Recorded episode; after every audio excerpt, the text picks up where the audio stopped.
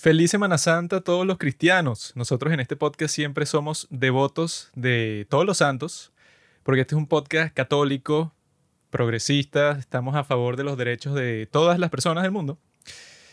Y yo siempre estoy pendiente de lo que hace Dios. Dios, tú lo puedes ver en todo, en el ambiente, las criaturas del mundo, todos son obra de nuestro Señor Jesucristo. Por eso es que yo siempre cuando es la Semana Santa, bueno, trato de ir todos los días a la misa, trato de estar pendiente siempre en conexión con Dios. Pero estos días me he estado dando cuenta que en realidad Dios es un hijo de puta. Porque yo sé lo que hace Dios en su tiempo libre para divertirse, ¿no? Él prende su televisión allá en el cielo, ¿no? ¿Y qué es lo que, qué es lo que él ve para reírse? Mi vida. Él pone mi vida y ¡pum! ¿Por qué? Porque él, desde el principio, él escribió el guion del cual se basa mi vida, ¿no? Entonces, yo en estos tiempos me di cuenta que él escribió todo eso para joderme a mí, o sea, para frustrarme. Entonces yo algo que me, me he dado cuenta es que yo, ¿verdad? Que vivo aquí en Venezuela. Y resulta que la chica perfecta para mí vive en Corea del Sur.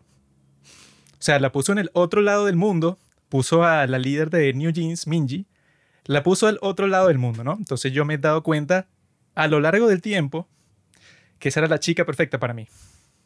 Y Dios la puso al otro lado del mundo. Habla otro idioma, todo, o sea, lo hizo para burlarse de mí. Entonces ya yo no voy a ninguna misa, ningún un carajo. Se va a la mierda en la Semana Santa y todo. Porque, porque me tuvo que hacer esto a mí. O sea, yo estoy seguro que lo hizo exactamente para frustrarme. Yo en, en estos días estaba escuchando un live de New Jeans, ¿no? Entonces le preguntaron a Minji, ¿qué haces tú con tu tiempo libre? O sea, hoy, ¿qué hiciste, no?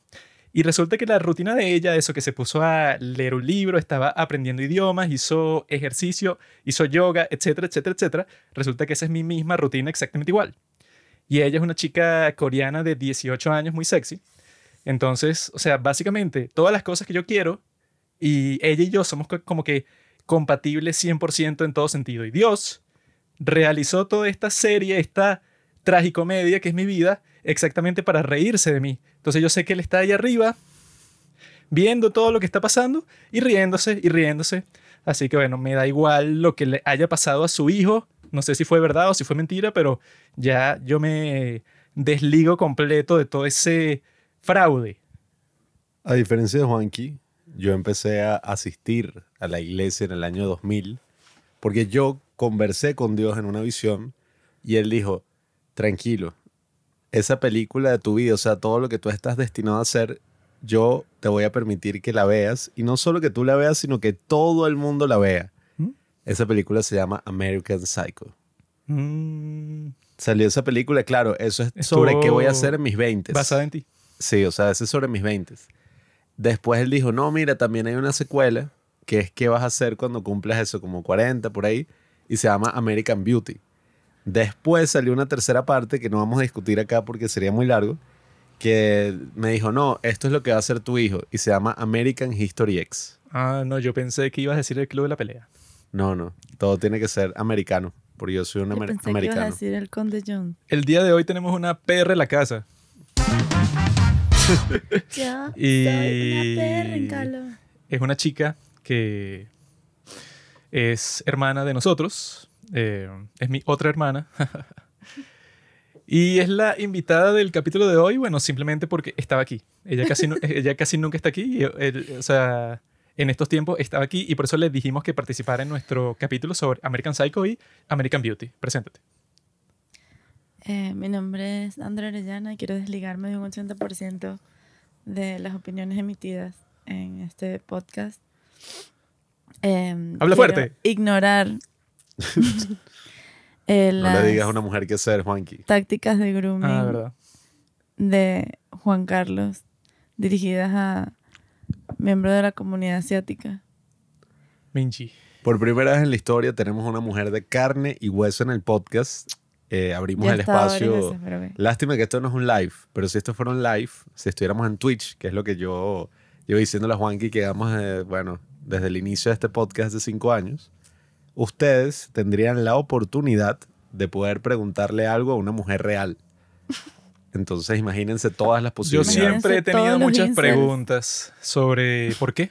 Solo tengo esa pregunta el día de hoy. ¿Por qué? O sea, yo Cuando conozca a una mujer por primera vez que no sea ella, pues una mujer cualquiera, yo le voy a preguntar eso. ¿Por qué? Como decía este Robinson, nuestro gran amigo, que yo una vez y que, no, que me pasó esto, iba a salir con una chica y no terminé saliendo con la chica y él y que, tranquilo, marico, a las mujeres les pega la luna. Y esa, esa era su frase icónica, así que, no, sí. Y, Y a lo que él se refiere con eso es que a, a las mujeres les da el periodo, porque la luna es la que interfiere con los periodos de las mujeres y eso interactúa con su organismo y cambia su comportamiento. Entonces, cuando él dice eso, tú lo puedes escuchar como una frase graciosa, pero en realidad tiene muchísima verdad. Eso funciona así, Andrea. Me hace falta como una cámara de office en donde pueda voltear. Ella no está consciente cómo las fases de la luna alteran su organismo. Yo sí. Cuando la luna está llena, tu periodo, ¿verdad? Se hace 100% más potente de lo que sería normalmente. Entonces sangras como 50 litros al, al segundo. Tengo una pregunta. ¿Por qué, Eh, lo- Juanqui, por qué no, crees que lo llaman luna sangrante? escucha. Claro, bleeding. Tengo una pregunta. Juanqui, ¿tú consideras que a todas las mujeres le viene el periodo una vez al mes? A todas las mujeres al mismo tiempo les viene. Ah, eso era, sabes que estaba una vez en el metro y estaba un loquito hablando como borrachito y decía, no, y hay que ponerse las pilas, pero ya va a ser 25. Ya todas las mujeres les va a empezar a venir el periodo. Ay, eso no funciona así. Yo tengo entendido que los 25, del 25 al 28, todas las mujeres del mundo Perfecto. entran en ese ciclo lunar. El, el mundo se llena de sangre. Y entonces por eso nosotros te- tenemos que estar muy pendientes de qué es lo que hacemos esas fechas para que nuestras esposas no se molesten. O sea, tú esos tres días tienes que tratar de ser el mejor esposo del mundo para que no pase nada, ningún incidente, que no se divorcie de ti porque sus hormonas están así en unos niveles estratosféricos. Si siguen pensando así, la esposa la quiero ver dónde está. Preséntenmela. Yo me acuerdo una vez eh, que en Estados Unidos, que Ah. si en- hace un año, ¿Tú qué te crees? no? yo soy un tipo que Siempre quiere vivido, parecer mejor que los que ha estado en todo el mundo.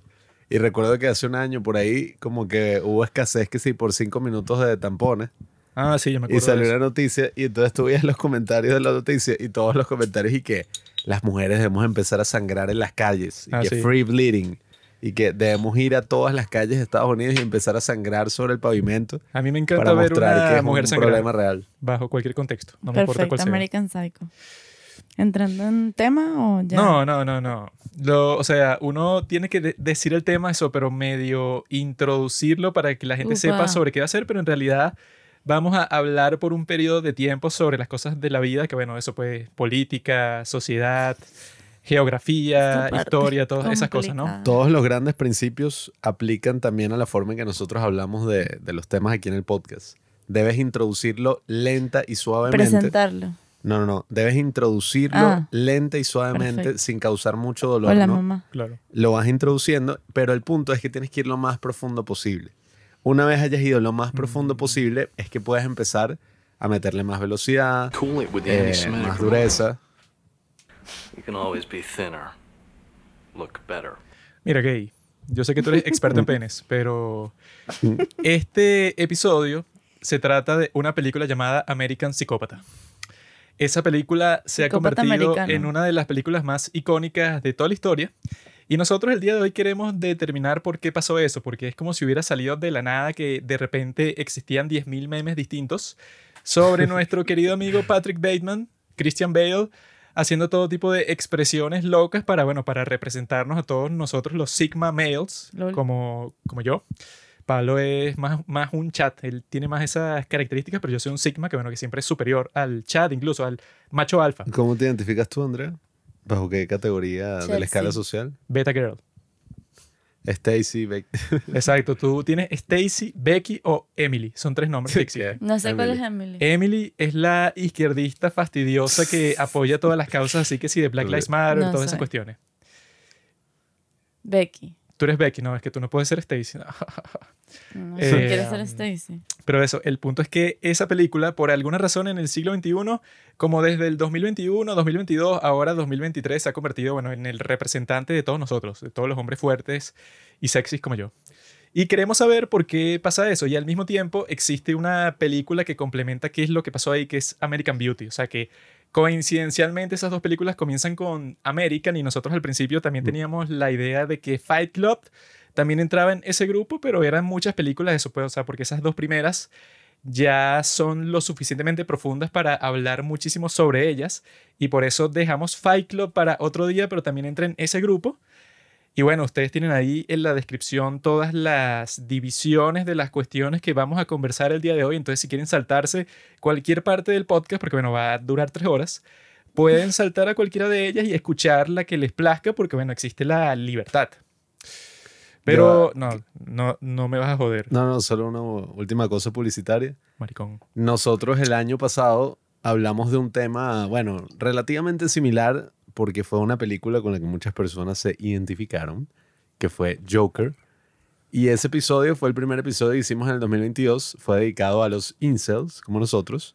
Y fue un gran episodio porque pudimos investigar, pudimos profundizar en cuál era la razón por la que muchísima gente se identificaba con el guasón. Y bueno, ahorita vamos a hacer algo más o menos parecido, pero ubicado en una época muy precisa.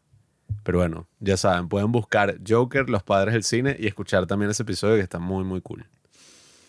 Ese es mucho mejor que este porque el Joker es la que sí, la película más importante de toda la historia porque demuestra mi vida. Esta de American Psycho es más para los memes y tal, pero Joker es como que eso, el fenómeno cultural de los más importantes que han pasado en los últimos 350 mil años. Millones de hombres alrededor del mundo estamos esperando qué va a pasar en Joker 2 para poder moldear nuestras personalidades. Millones de hombres subimos el puño cuando vimos el discurso del Joker cuando le dice a Murray todas las cuestiones. O sea, Murray se, se convirtió como que en el símbolo, bueno, de todos nuestros padres, profesores, jefes, eh, crush, crushes, crushes, todas las zorras que nos han rechazado. Lo que fue Gandhi en el siglo XX, Martin Luther King, todos los grandes líderes, como es ahorita Malala. Ajá. Eh, Greta Thunberg. todos estos grandes líderes, bueno, para los hombres, ¿quién ha sido, ¿quiénes han sido estos líderes? Evidentemente que el Joker, Patrick Bateman, Kevin Spacey en... Kevin American Spacey, no, en general, en su vida diaria. Eh, pero eso, yo lo que quiero decir en esta introducción así, bueno, que nosotros lo que solemos hacer es contar las cosas que hemos visto, que nos han pasado y yo he estado preparando así, pensando, aglutinando, aglomerando todo mi odio dentro de mí, así como hace Iron Man cuando pone toda la energía en el pecho y le sale un rayo así del pecho. Bueno, es lo que yo he estado haciendo, pero en vez de en mi pecho, en mi ano, porque de ahí sale, bueno, todo mi odio. Entonces, yo, ¿verdad? A sugerencia del imbécil aquí, Pablo, que él quería ir a una cosa que llaman y que Caracas Doc, que es así, esta cosa en donde era como que un festival de documentales de los estudiantes de, No de los- de los estudiantes de cine y de artes de toda la ciudad, de Caracas, Venezuela, ¿no? Eso, de todas las escuelas, así, tanto la más pobre como la más rica, estaban metidos todos ahí. Entonces nosotros estábamos sentados ahí en la audiencia viendo esas porquerías. Y yo me sentí de una forma parecida como cuando antes del COVID yo fui con mi amigo Robinson a un sitio que se llama la UNEARTE, ¿no? O sea, que es la Universidad de las. Artes, pero que cuando estás entrando hay un afiche de Chávez gigante, pues, o sea, de, bueno, de ese gran hombre, ¿no? Y entonces yo fui para allá porque un amigo mío, el que salió en nuestro capítulo que conversamos sobre películas históricas, me invitó a ver una película venezolana, ¿no? Entonces les estoy contando esto porque me sentía igual eso antes del COVID cuando fui con mi amigo Robinson a ver una película ahí, ¿no? Resulta que mi amigo que me invitó no fue ese día por alguna razón, o sea, me traicionó. Y entonces nosotros nos metimos en, la sala, ¿no? Robinson y yo. Y con nosotros, para ver esa película venezolana de como hace 40 años, habían como cinco vagabundos, pero literalmente vagabundos así que tú los veías y que, bueno, este tipo vive en la calle. Que no tenían nada que hacer y se metieron en ese cine porque ese cine, bueno, está rodeado de vagabundos porque toda esa zona de los artistas está rodeada de lo, de lo que se van a convertir los artistas cuando salgan de esa escuela, ¿no? Es así, tienen como que su futuro al frente. Y yo me sentí igual porque esa vez, como que ese es el sitio en donde la gente de Caracas, bueno, es un sitio que, que se llama Bellas Artes, ¿no? Entonces, donde están los museos y donde se reúnen como que todas las personas así que piensan que son artistas, ¿no? Entonces, fue que sí la experiencia más desagradable de toda mi vida porque yo cuando estaba ahí, yo estaba eso, pues como que existen todas estas personas que están siendo posers, o sea, que el poser es el que eso, pues el que quiere pretender algo, él quiere decir que él es de cierta forma cuando en realidad no tiene nada que ver. Y en este caso, nosotros viendo esa porquería de película, que bueno, que si el 100% del cine venezolano es una super mierda, y entonces nosotros viendo esa película estábamos sufriendo porque era una porquería de principio a, a- fin, pues una película venezolana que sí de los años 70. Mm. Y cuando salimos fuimos para un café, ¿no?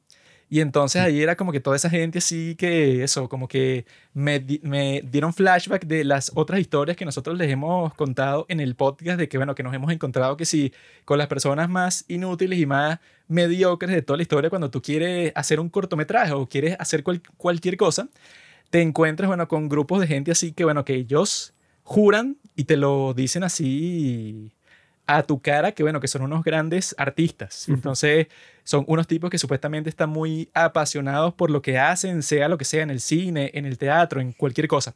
Pero en realidad lo que me molesta a mí es que todo es una ficción.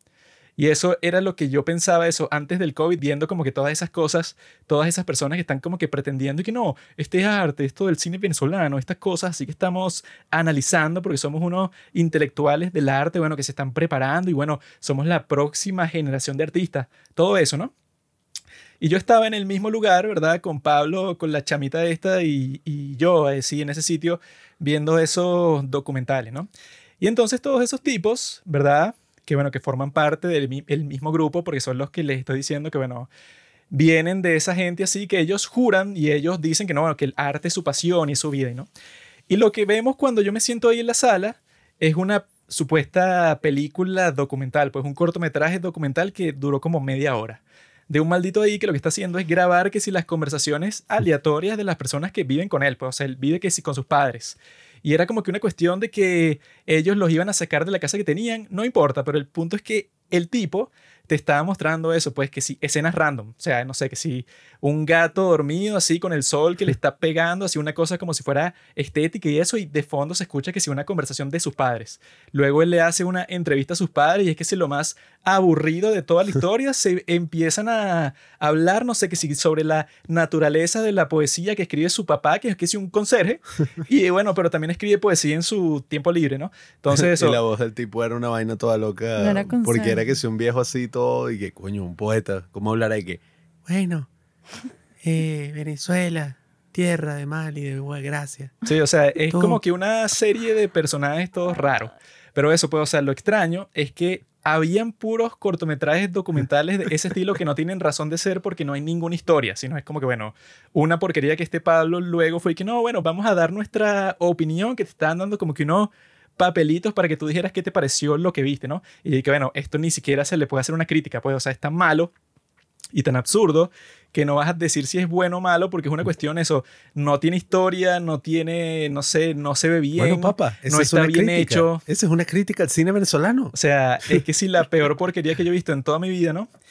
Y luego se pusieron y que no, estas son unas correspondencias, que fue peor todavía, que era como que el nombre que le dan a un montón de planos random, que yo lo que les decía es que parecían stories de Instagram, de, de la gente como que mostrando su vida. Entonces era que sí un plano de Pablo, y luego un plano de un perro por la calle, y luego un plano de una chama, no sé, que vino para mi casa, y luego un plano del cine, y "Me da luego el York". tráfico. Así, o sea, no, y que eso pues, o sea, que sí con un monólogo todo cringe de fondo. O sea, era como que una serie de eso, pues, o sea, de mini cortometrajes que sí, de dos minutos, de puros planos random de pura gente loca. Es que yo, yo creo que un requisito para poder participar en toda esta gran demostración del cine venezolano es que primero tiene que ser aburrido, segundo tiene que estar mal grabado y tercero tienes que escoger a las personas menos carismáticas, pero de todo el mundo, para dirigir, protagonizar, narrar y hacer absolutamente todo en estos documentales.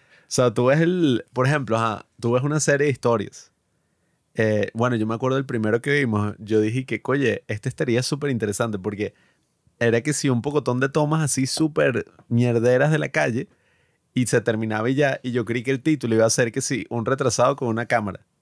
Una cosa así que, ah, coño, mira, ves, o Cool sea, y que te mete ya en la mentalidad de la persona que está ¿Cuál era grabando ese?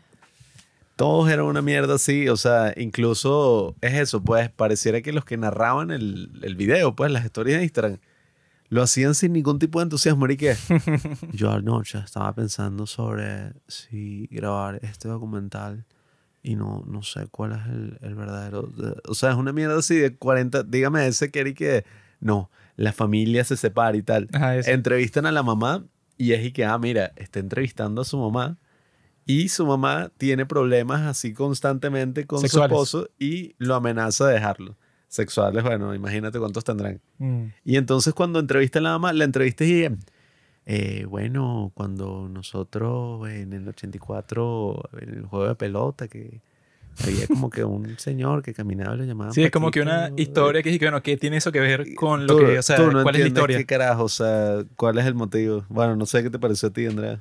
A ti claramente te encantó. Sí. Aplaudiste, de bueno, miedo después de cada uno de hablar. los cortometrajes. No, em, es que me gusta que invitaran a una mujer para hacerla callar. sí, Verla en, callada. en recursos humanos nos aconsejaron que, bueno, Invita a una Dame Esto Esto hembra. siempre pasa igual. O sea, cada vez que vengo, pero está bien.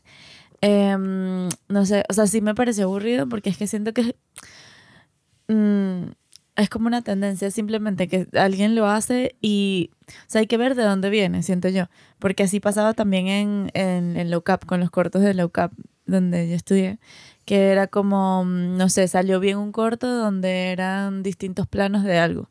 Hay uno que, que me acuerdo, no recuerdo el nombre, creo que se llamaba Planta Baja, algo así. Y era de la cotidianidad de varias personas de un mismo edificio. Y al final era como que mm, había un, un- O sea, empezaban a robar a alguien en la planta baja y lo mataban, le disparaban. Y el tipo empezaba a tocar todos los intercomunicadores de todos los pisos. Y entonces tú, como ya conocías la cotidianidad de todo el mundo, sabías exactamente por qué nadie atendió el llamado del tipo a tiempo y, y por eso murió. No sé, por ejemplo, ese es un ejemplo de un corto. Pero ¿qué pasa? Que si tú lo ves sin ese contexto al principio, es como una serie de tomas random, no sé qué. Entonces, o sea, digo yo, esto es por una, proponer una teoría. Y nada, entonces me- luego, ay, bueno, mira, que asteric poner aquí un gato y luego lo otro, y al final si no tiene tanta coherencia, pues no sé, o sea, yo creo que todo viene de una cosa así o de una reflexión que vieron que al final piensan que pueden reproducir, o sea, no sé. Ese es mi... O sea, porque sí, o sea, aburrido y no, no entendí el punto nunca. yo creo que, bueno, disculpa por, por la pequeña No, interrupción, pero yo creo Este que esos eso. cortometrajes, esos cortometrajes, yo creo que están súper influenciados y, y de verdad, o sea, son una obra maestra si estuviéramos, bueno, en, en los años 90, o sea, en 1890. O sea, porque es Ay. precisamente la mierda que está mostrando que no tiene Soy ninguna loco. historia, no tiene ningún sentido y muestra que si... Bueno, en la calle. Bueno, eso Llegada del tren a la historia. estación. Y que, Historia bueno, del gracias. cine. Sí, o sea... Y que Creo que salen los trabajadores de la fábrica. Y coño, mierda. hay mira, uno que, que es súper cómico porque el nombre completo no me acuerdo, pero algo así como que eh, dentista atiende a primer paciente en Ah, el sí, esa es eh, la- que esa es la primera que supuestamente se perdió, pero que era pionero. Mira, nerd. cine. Nosotros luego salimos de la porquería de ese, entonces está esta chama con sus amiguitos. Y entre sus amigos está un pedazo de maricón ahí, todo vestido de negro, con un bigotico así. Y él, y él dije, no, que yo participé en uno de ellos, yo fui el que hice. Y yo dije, cállate, tú eres una porquería, deberías Que no, suicidarte. él lo que hizo fue hacer el sonido. Sí, o sea, tipo, le sonido. pasaron la cosa y él hace el Sí, sonido. lo que vamos a torturarlo a ver cuáles son los sonidos que salen de su asquerosa boca homosexual. Pero eso... No es homosexual, for the record. Sí, claro, claro. Si no es homosexual, Si, debe ser, si bueno. no es homosexual, Ay, entonces Dios. estás decepcionando mucho a, a- a sus padres. Yo prefería que mi hija fuera gay a, a que fuera un afeminado como ese tipo. Pero el punto no es ese. El punto es que el problema, que es lo que Pablo no ve, porque Pablo siempre ve los árboles, pero él nunca ve el bosque. Siempre se queda como que, ah, mira ese árbol, qué lindo y tal. Pero no, estamos hablando de todo el bosque de los 100 acres. Tú ves el bosque, pero yo veo los átomos. Yo tengo una pregunta. Para tener un podcast tienes que tener este sentimiento de superioridad, a juro. Para tener un podcast tienes que tener un pene muy grande como el de Pablo. Eh, Ok. Viste, Primera cosa mío. en todo el podcast que dice que es mentira. Pero eso, o sea, mi problema principal no es que sea malo, porque si es malo, que yo lo veo y salgo y me voy y no me importa. El problema principal es que los desgraciados que hacen esa vaina, esas ratas que están metidos ahí, que no saben hacer nada. O sea, yo supongo que los padres les limpian el, el trasero todas las mañanas cuando van al baño. Pues, o sea, son unos inútiles, son unos tipos que estudian arte o estudian cine o estudian lo, lo que sea y no saben hacer un mínimo video de tres minutos que sea entretenido para un público. O sea, no saben hacer eso. Y no es que sí, no, es que les faltan los recursos y entonces los tipos no tienen el tiempo ni una buena cámara para los tipos, no sé, dedicar su tiempo para hacer algo que sea mínimamente entretenido. Es un video de YouTube cualquiera para que la gente la pase bien. No pueden hacer eso. Pueden hacer esta mega porquería, pero el problema principal es que los tipos actúan como si ellos están en el festival de Sundance. O sea, ellos están en esa porquería, pero entonces llega un estúpido a dar un discurso y que, gracias por estar aquí, ahora vamos a presentar una serie de cortometrajes llamados correspondencias. Y entonces ahí es donde todos los artistas se Yo han creo que lo juntado. hace con mucho menos entusiasmo que lo, tú, tú lo estás Sí. haciendo ahorita, pero bueno. ahí es donde todos los artistas se han juntado para, bueno, compartir las historias que son importantes para ellos, sobre su familia y tal. Eso, es como que una gran formalidad, casi que le ponen una alfombra roja en la puerta para todos esos inútiles, cuando lo que están haciendo es perder el tiempo, tanto el de ellos como el mío. Y que eso, nosotros lo Yes. hemos visto y lo hemos conversado como 500 mil veces, que bueno, que uno en ese proceso de hacer cortometrajes, que es lo que hemos hecho nosotros por un tiempo, interactúas con todos estos tipos que literalmente cuando te reúnes con ellos, ellos actúan como si tú estu- eso, estás conversando con unos tipos que tienen que ser la mejor productora del mundo. O sea, son como que unos productores de cine profesionales que han hecho 10 películas. Yo quiero decir dos cosas. Primero, que yo siento que eso también viene de la solemnidad veneca de soy vigilante y voy a usar palabras como colocar porque, porque sí, o sea, no sé, ¿Cómo? siento que es como... No, todo esto de que, que, no sé, al volver aquí me da risa porque siento que es eso, que es como un... No sé, algo pretencioso de que yo estoy, yo necesito, no sé, demostrar que soy más de lo que estoy siendo. No sé si esto tiene sentido. O sea, Solo que hace palo todo el tiempo. bueno, eh, yo hoy justamente he hablado mucho de, de esto, pero lo repito, del Ay, mundo según Cabrujas. Creí que- que decir que hoy justamente estaba hablando de eso porque Juan Pablo es un hijo de puta. No, no. Mierda. Sí. Del mundo según Cabrujas, que mm, es súper importante para entender la Venezuela. ¿Quién es Cabrujas? Eh, Cabrujas. Cabrujas- ¿qué es Ignacio Cabrujas? Mira, nena, te explico. Este No, no, podcast pero escucha, no- escucha. No, lo escucha ni un venezolano. Los venezolanos son escoria. Ok, pero escuchan ustedes están gente de países respetables, de México. Argentina. Escucha, bueno, justamente por eso, o sea, España. es algo, contexto, es algo interesante. No, a mí me parece súper interesante sobre la condición veneca, Cuba. específicamente. Así que si quieren entender No, más no, eso, no. ¿De quién es Cabrujas? O sea, Exacto. Bueno, José Ignacio Cabrujas Tú puedes es un hablar tranquilamente de eso, pero, pero tienes ok. que dar toda la historia de Venezuela desde el No, principio. escucha. José Ignacio Cabrujas es un periodista y dramaturgo venezolano, Era. era, eh, de, que además tiene un libro que se llama El Mundo Según Cabrujas, que eh, es súper interesante y habla, tiene una, una serie de ensayos sobre la venezolanidad. Y por ejemplo, creo que era, creo que era eh, de Herrera Campings, un presidente que hubo en esa época. Tremendo presidente, Y sin duda. El decía- Bolívar lo puso a valer en todas partes del mundo. Y lo que decía era que eh, era este acto solemne de yo soy presidente, wow, mira esto. O sea, yo siento que eh, ser venezolano significa danzar entre ambas líneas, entre, ah, yo tengo este cargo, soy presidente electo, no puede ser, estoy aquí con mi flu, caminando por aquí, no sé qué, pero es como wing wing, notch notch de, pero sigo siendo el hijo de Estelita, la del barrio, que te acuerdas que yo soy como primo Ahora, tuyo. Eso me pasa a mí, porque yo con este podcast, como cambio tantas vidas y soy una persona tan influyente pues en la sociedad, yo siempre voy así por la calle, bueno, con- aportando cierto respeto, pero nunca pierdo mi conexión con el pueblo, pues con Claro, la gente. con los pobres, con las ratas. pues. La humildad, sí, toda esa porquería, eh, nunca pierdo eso. Yo siempre le doy de comer a las cucarachas cuando paso por la calle. Bueno, yo lo que digo es que es eso, que es, es porque, ah, wow, mira, yo estamos haciendo este acto y vamos a darle esto tan rimbombante que al final es como simplemente una cosa de unos estudiantes. sí, que, no por se ejemplo- lo toman tan en Bueno, es serio. que así. yo lo que estaba pensando viendo esas ratas eres y que, mira, ustedes, ¿por qué le están mostrando esto a alguien? Eso era como que el resultado y que de un curso que hicieron, o sea, que fue que no, gracias al profesor que nos ayudó y nos orientó para poder hacer esto bien. Y yo estaba de que, mira, huevón, yo soy tu profesor y veo esa porquería que tú hiciste y yo te digo, mira, tú no le muestras esto a nadie. Esto era para practicar. Quizás si luego, gracias a lo que aprendiste en este taller, hiciste algo bueno, qué bien.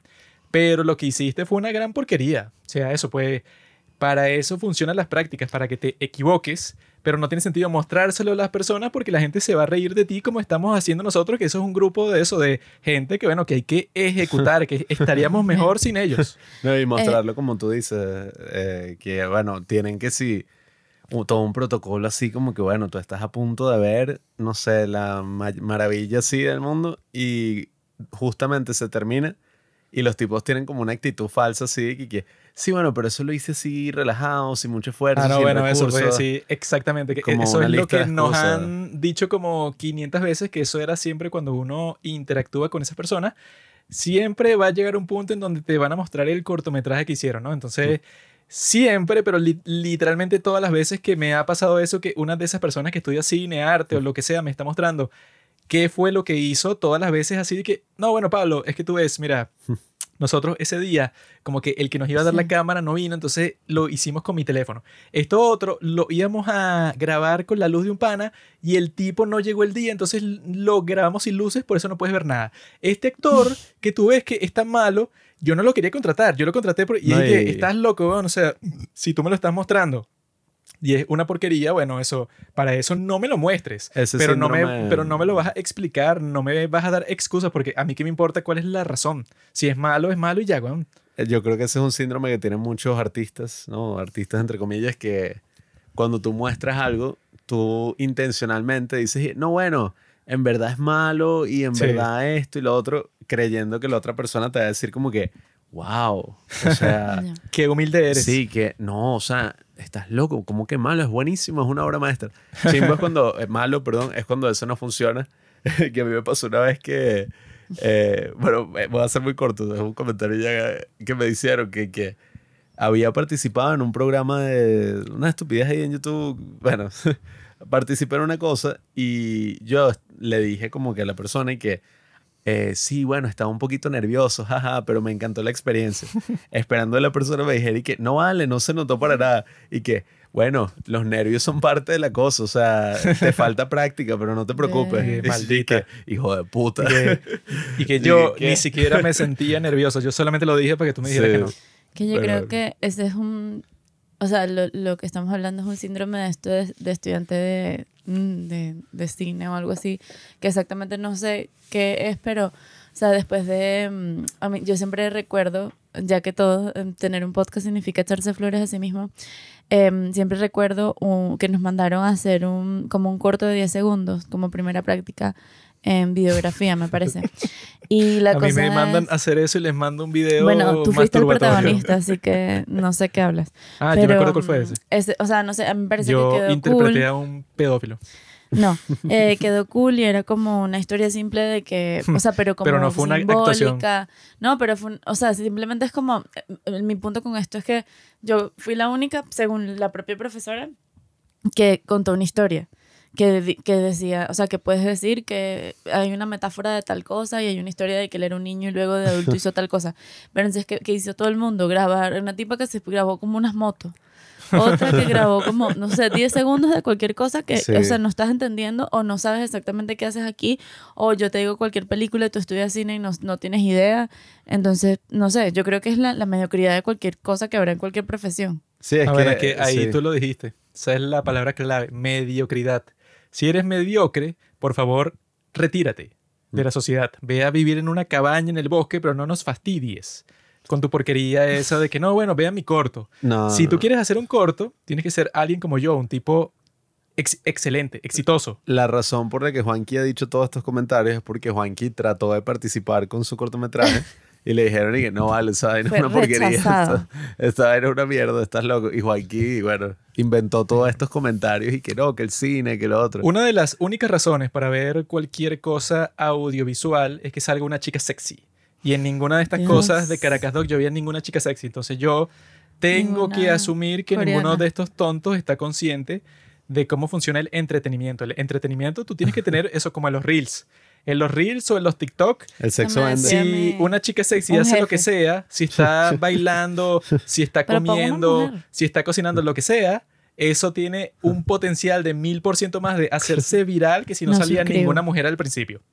Entonces, tú estás haciendo un documental con tu mamá, que es una momia de 90 años. Yo no, yo no quiero ver esa zorra en pantalla, ni que no, que le está preguntando, ay, ¿qué fue lo que le hizo el tío? Porque que contratar a una modelo que, que tiene Exacto. que sí, 30 años y que Esa- MILF. Y que MILF. Sara Poli, 20 años. ganadora del Oscar por Women Talk. Women Talking. Women Talking, la peor película de la Mujeres, historia. No la vi. Pero ella hizo un documental que Dura se como llama... 5 horas y todo el mundo se eh, duerme. Se llama Talking. Stories We Tell y ella, como no tenía tanto footage de, de su mamá, lo que hizo fue contratar a una actriz y le puso todo como si fuera, y no lo dice sino hasta el final, y que, ah, sí, mira, aquí yo con la actriz y yo, lol, pensé que era tu mamá. No, mamá". eso, para no conversar 10 horas sobre esto, yo lo que les digo a toda esa No, gente, sí, ella fue la que quiso hablar.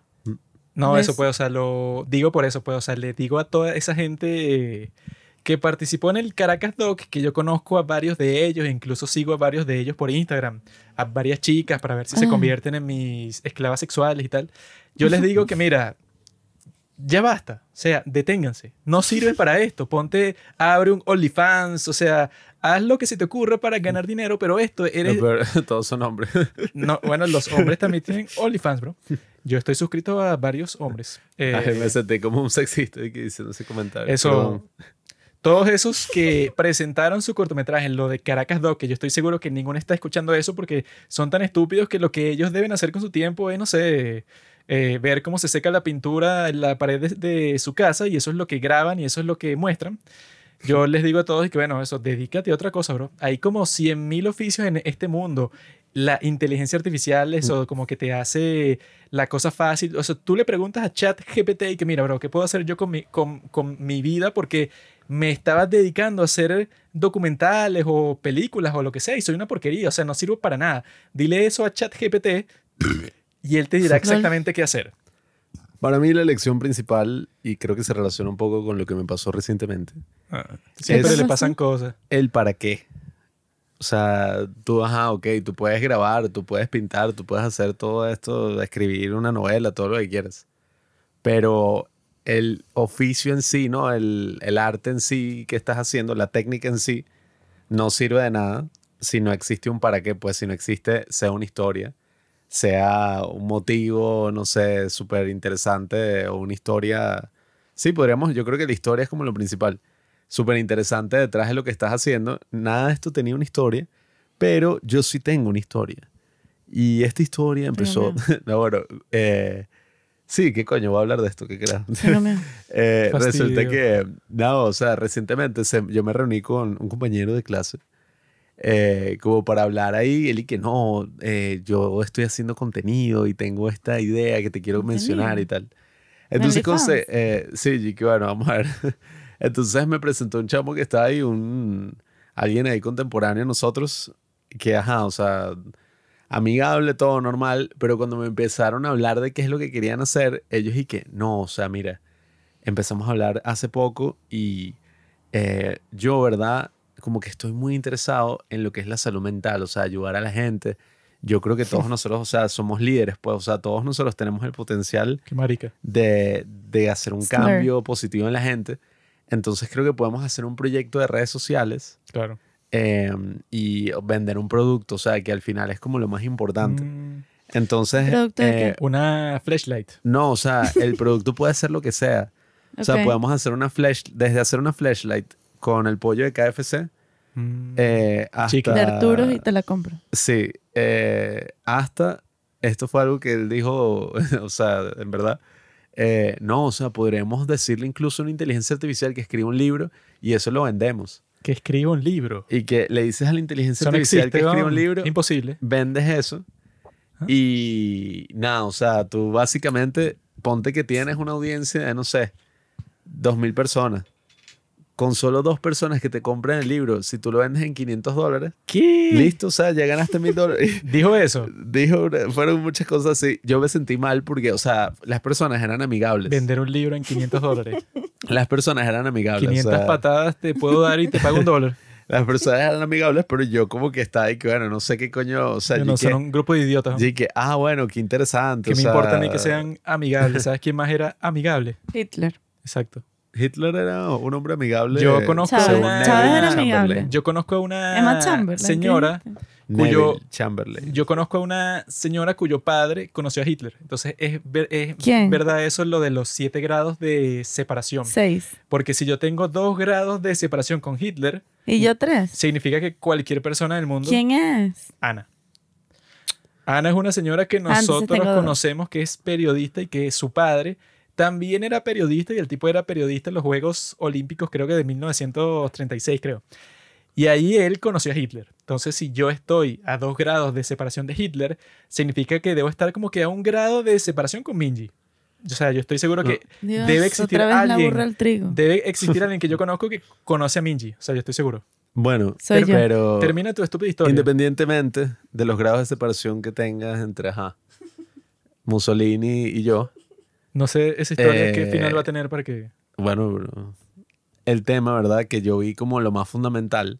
Y fue lo que yo les comenté, pues, que, ajá, no es que yo me estoy cagando en, encima de ellos. Bueno, no sé si ellos lo disfrutan. Sí estás, sí estás. Em, pero no es, que, Hitler. no es que yo me esté son cagando. las cosas que dice en el podcast que después la novia está ahí que no, que fulanita escuchó el podcast y tú dijiste tal vaina. Eso de que me voy a cagar en ellos, pero no pero sé si lo Hitler disfrutan. era porque a Hitler le gustaba que le- lo cagaran. ¿no? Dice eso, pero después las normies, que son las amigas de la novia, están y que no, que él dijo tal vaina. Yo los amo. Yo ¿Ah? los amo con todo mi corazón.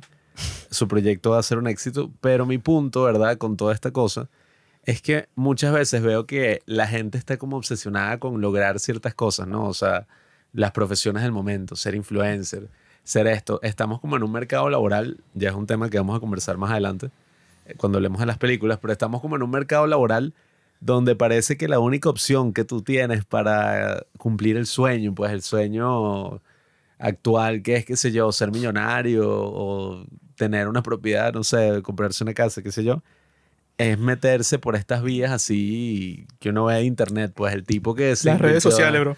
Sí, o sea, que se volvió influencer, el tipo que hizo criptomonedas, el tipo que Pero hizo no sé qué alternas verga. que nunca te lo dicen claramente cómo es. Sí, o sea, el tipo que hizo una aplicación de tal, no sé. Y yo lo que veo, bueno, aunque ya ese negocio se fue un poquito a la mierda. Es como dijo Sean Parker en The Social Network. Vamos a vivir en el Internet y eso pasó. Estamos viviendo en el Internet. Ya la vida real no importa. Bueno, eso yo creo que causó como una especie de colapso así en, en muchas personas porque si bien esa es una de las únicas opciones que tú tienes, ¿no? Entre comillas, de lograr eso, la pregunta es ¿por qué?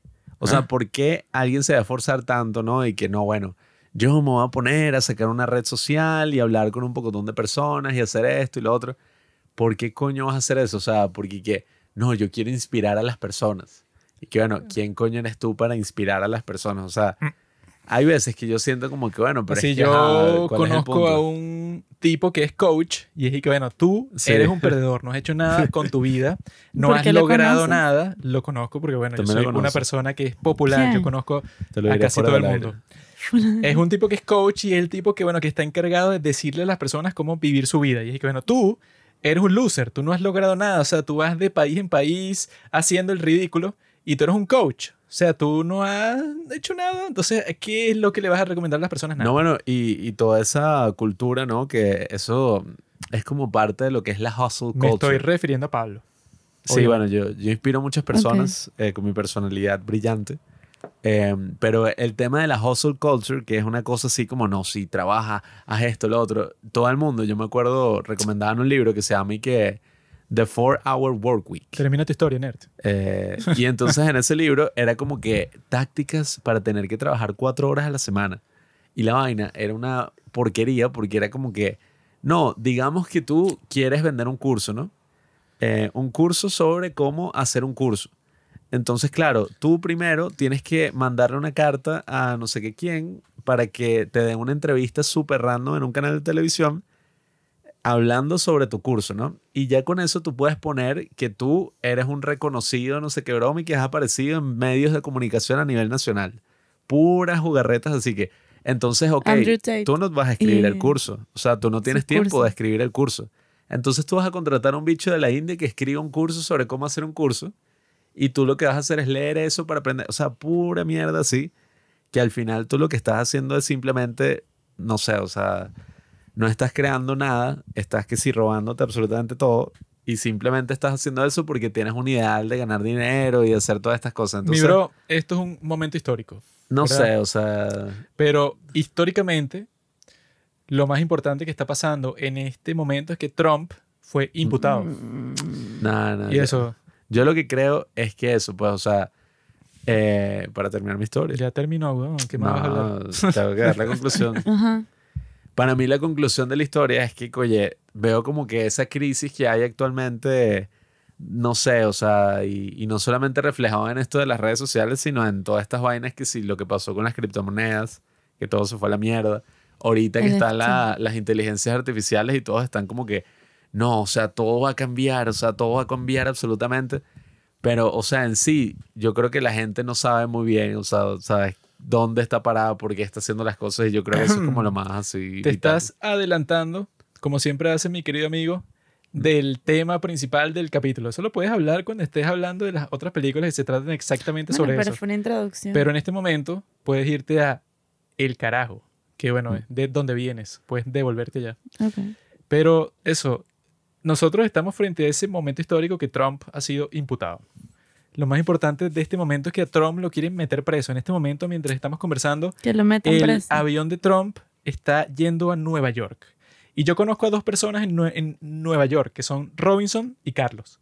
Y yo les dije, yo les mandé un mensaje simplemente a un grupo que nosotros tenemos en donde compartimos todas las cosas importantes.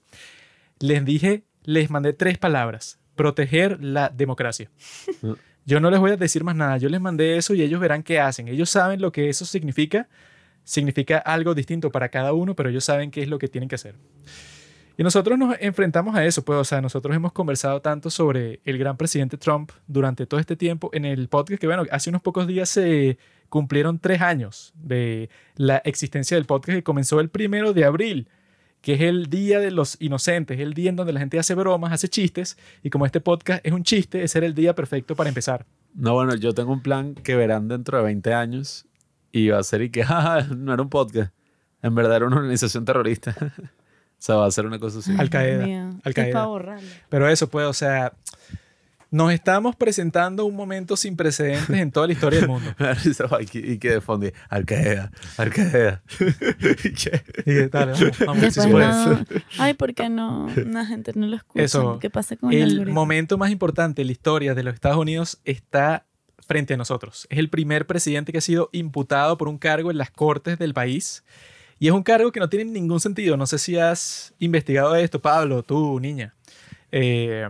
Sí, lo he investigado, lo he investigado a gran cabalidad. Le- eh, no, bueno, tengo dos cosas que decir. Una es esa, de que eso puede, o sea, que el tipo, el desgraciado fiscal que está tratando de meter preso a Trump, porque él le pagó a una estrella porno para que no revelara que él tuvo sexo con ella cuando estaba comenzando el matrimonio con su esposa y su esposa estaba embarazada. Que eso es un momento sigma. O sea, el tipo hizo algo bastante cool, ¿verdad? No. Mujer. El tipo, bueno, o sea, supuestamente la historia va que él le dijo a Stormy Daniels, que es la estrella porno con el que él tuvo sexo, ¿Esa estrella porno qué? O sea, porque Es conocida. será una estrella porno de los 90, algo así. No, sí es Sí, conocido. es que yo sé que tú conoces a casi todas y te es que parece no extraño. está- Sabes que hay algunas páginas que tienen como el top 100 de los modelos. Yo, No Pero está es que es vieja. O sea, de antes. es yo a todas las que conozco tienen nombres japoneses. Una, una se llama Yuna Ogura, otra se llama Mai Kasehawa, pero no sé, o sea, ese estadounidense no lo conozco, pero el punto es que lo están tratando de meter preso a él porque él, ¿verdad? En el 2006, él era el conductor principal de El Aprendiz, que es el show que impulsó a Trump a ser la persona más famosa de todo el mundo. Entonces, Perdón, Home Alone 2. él supuestamente le prometió a ella que si tenía sexo con él, entonces ella iba a salir en el aprendiz. Ese fue el trato.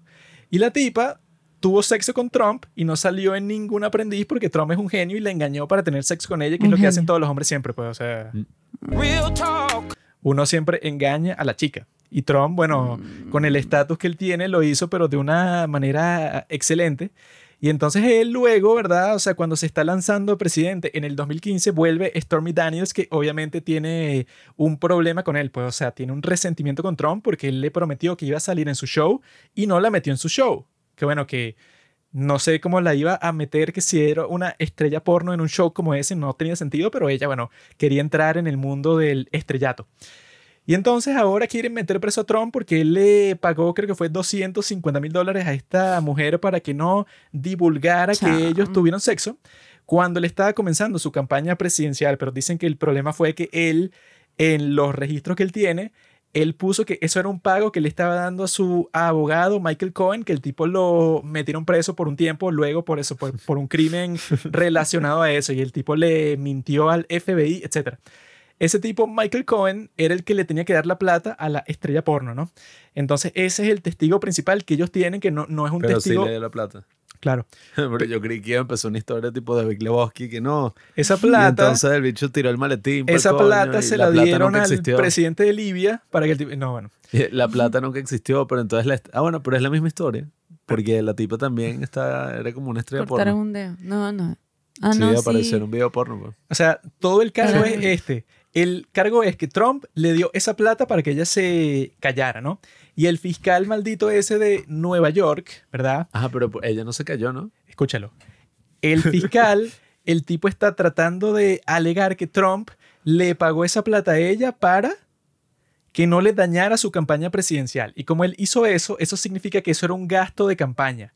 Pero él no lo puso como un gasto de campaña. O sea, el tipo le pagó esa plata a la estrella porno para que no di- divulgara que tuvieron sexo cuando él estaba casado.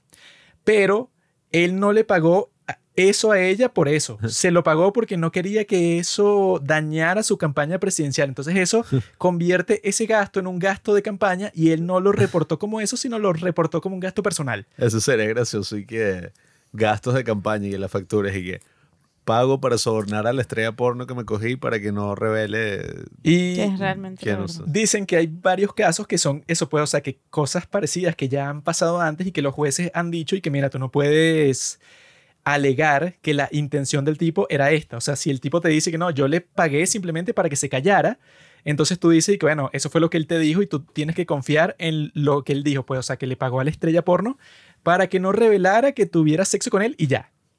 Pero el fiscal de Nueva York, que es un enfermo, está alegando que Trump hizo eso para que no dañara su campaña presidencial, lo cual es imposible de probar porque es como dicen, es un crimen de conciencia. Entonces tú tendrías que probar de alguna forma que Trump le pagó esa plata por ese motivo. Y eso nunca va a pasar. Claro, ese fue el motivo. Pero es estúpido porque, ajá, o sea, ¿qué clase de...? O sea, eso se puede No, meter eso- como gastos de campaña. Tú alguien. fácilmente puedes decir y que no, el motivo es que yo no quería que ella contara eso, ya y fin. Yo le estaba pagando esa plata para que ella mantuviera el silencio y listo. Eso es lo que va a decir el abogado de Trump y va a ganar fácilmente porque es un caso estúpido. Claro, Y lo- ese es un caso que quieren hacer es lo más público posible para joder, o sea, para arruinar. Bueno, si es que hay que arruinar, pues, la imagen de, de Trump así. Lo peor de toda la cosa es que ese fiscal que está financiado por George Soros, el tipo lo que está haciendo es hacer que todos los delitos graves como el robo a mano armada no sea un delito mayor, sino uno menor.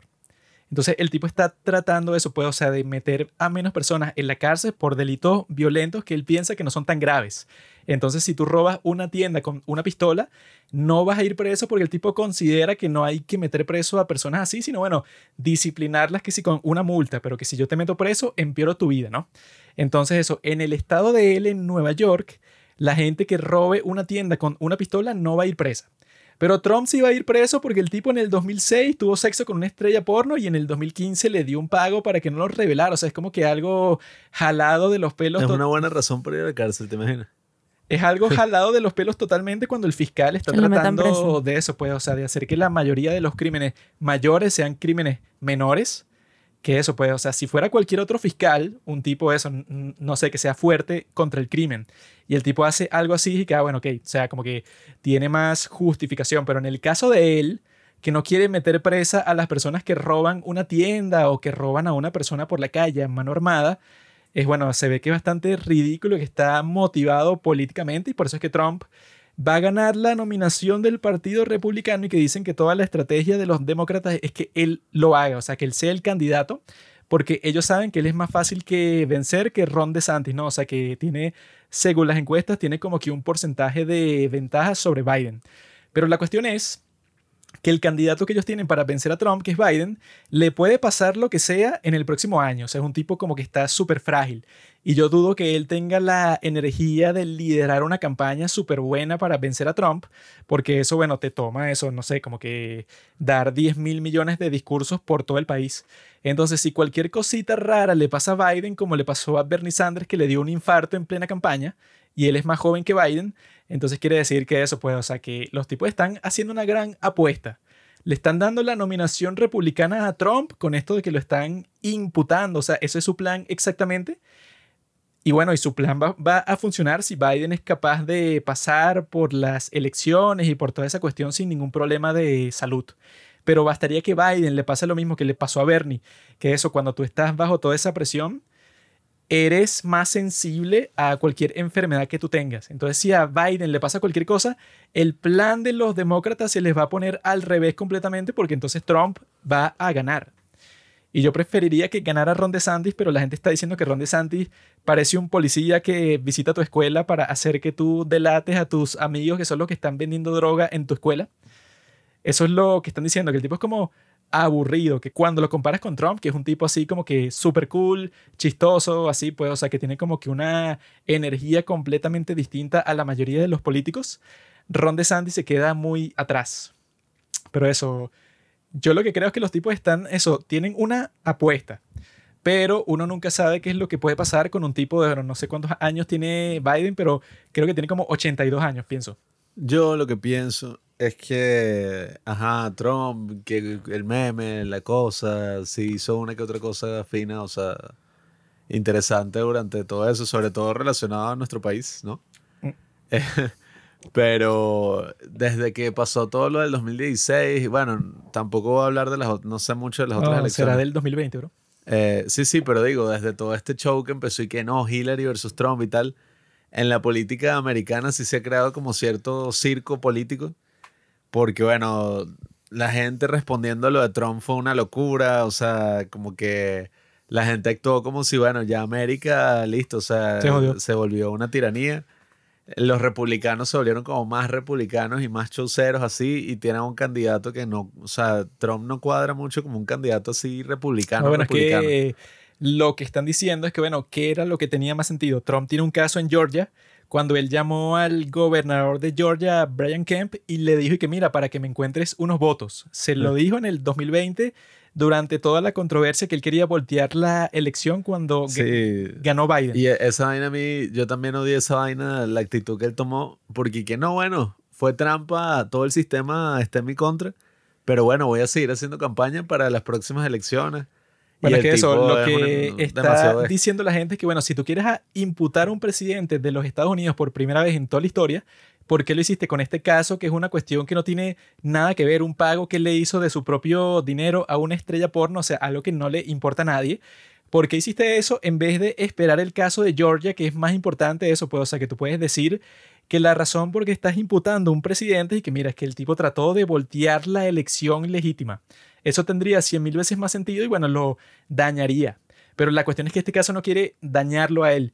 Quiere que él quede como un héroe dentro del Partido Republicano para que gane la nominación y que después él sea más fácil de vencer que Ron DeSantis, que eso puede, o sea, que es un tipo que puede tener un atractivo más general para la gente de los Estados Unidos. Ese es el plan. Y como es un plan estúpido, como la mayoría que han tenido los demócratas, bueno, podría funcionar, pero nadie sabe qué es lo que va a pasar hasta el 2024. Yo no sé mucho, o sea, qué significaría esto, o sea, no sé qué es lo que va a pasar, probablemente sea una vaina ahí medio nula, pues, en, en retrospectiva. Pienso yo, pues, como todos esos casos de impeachment y todas esas cosas.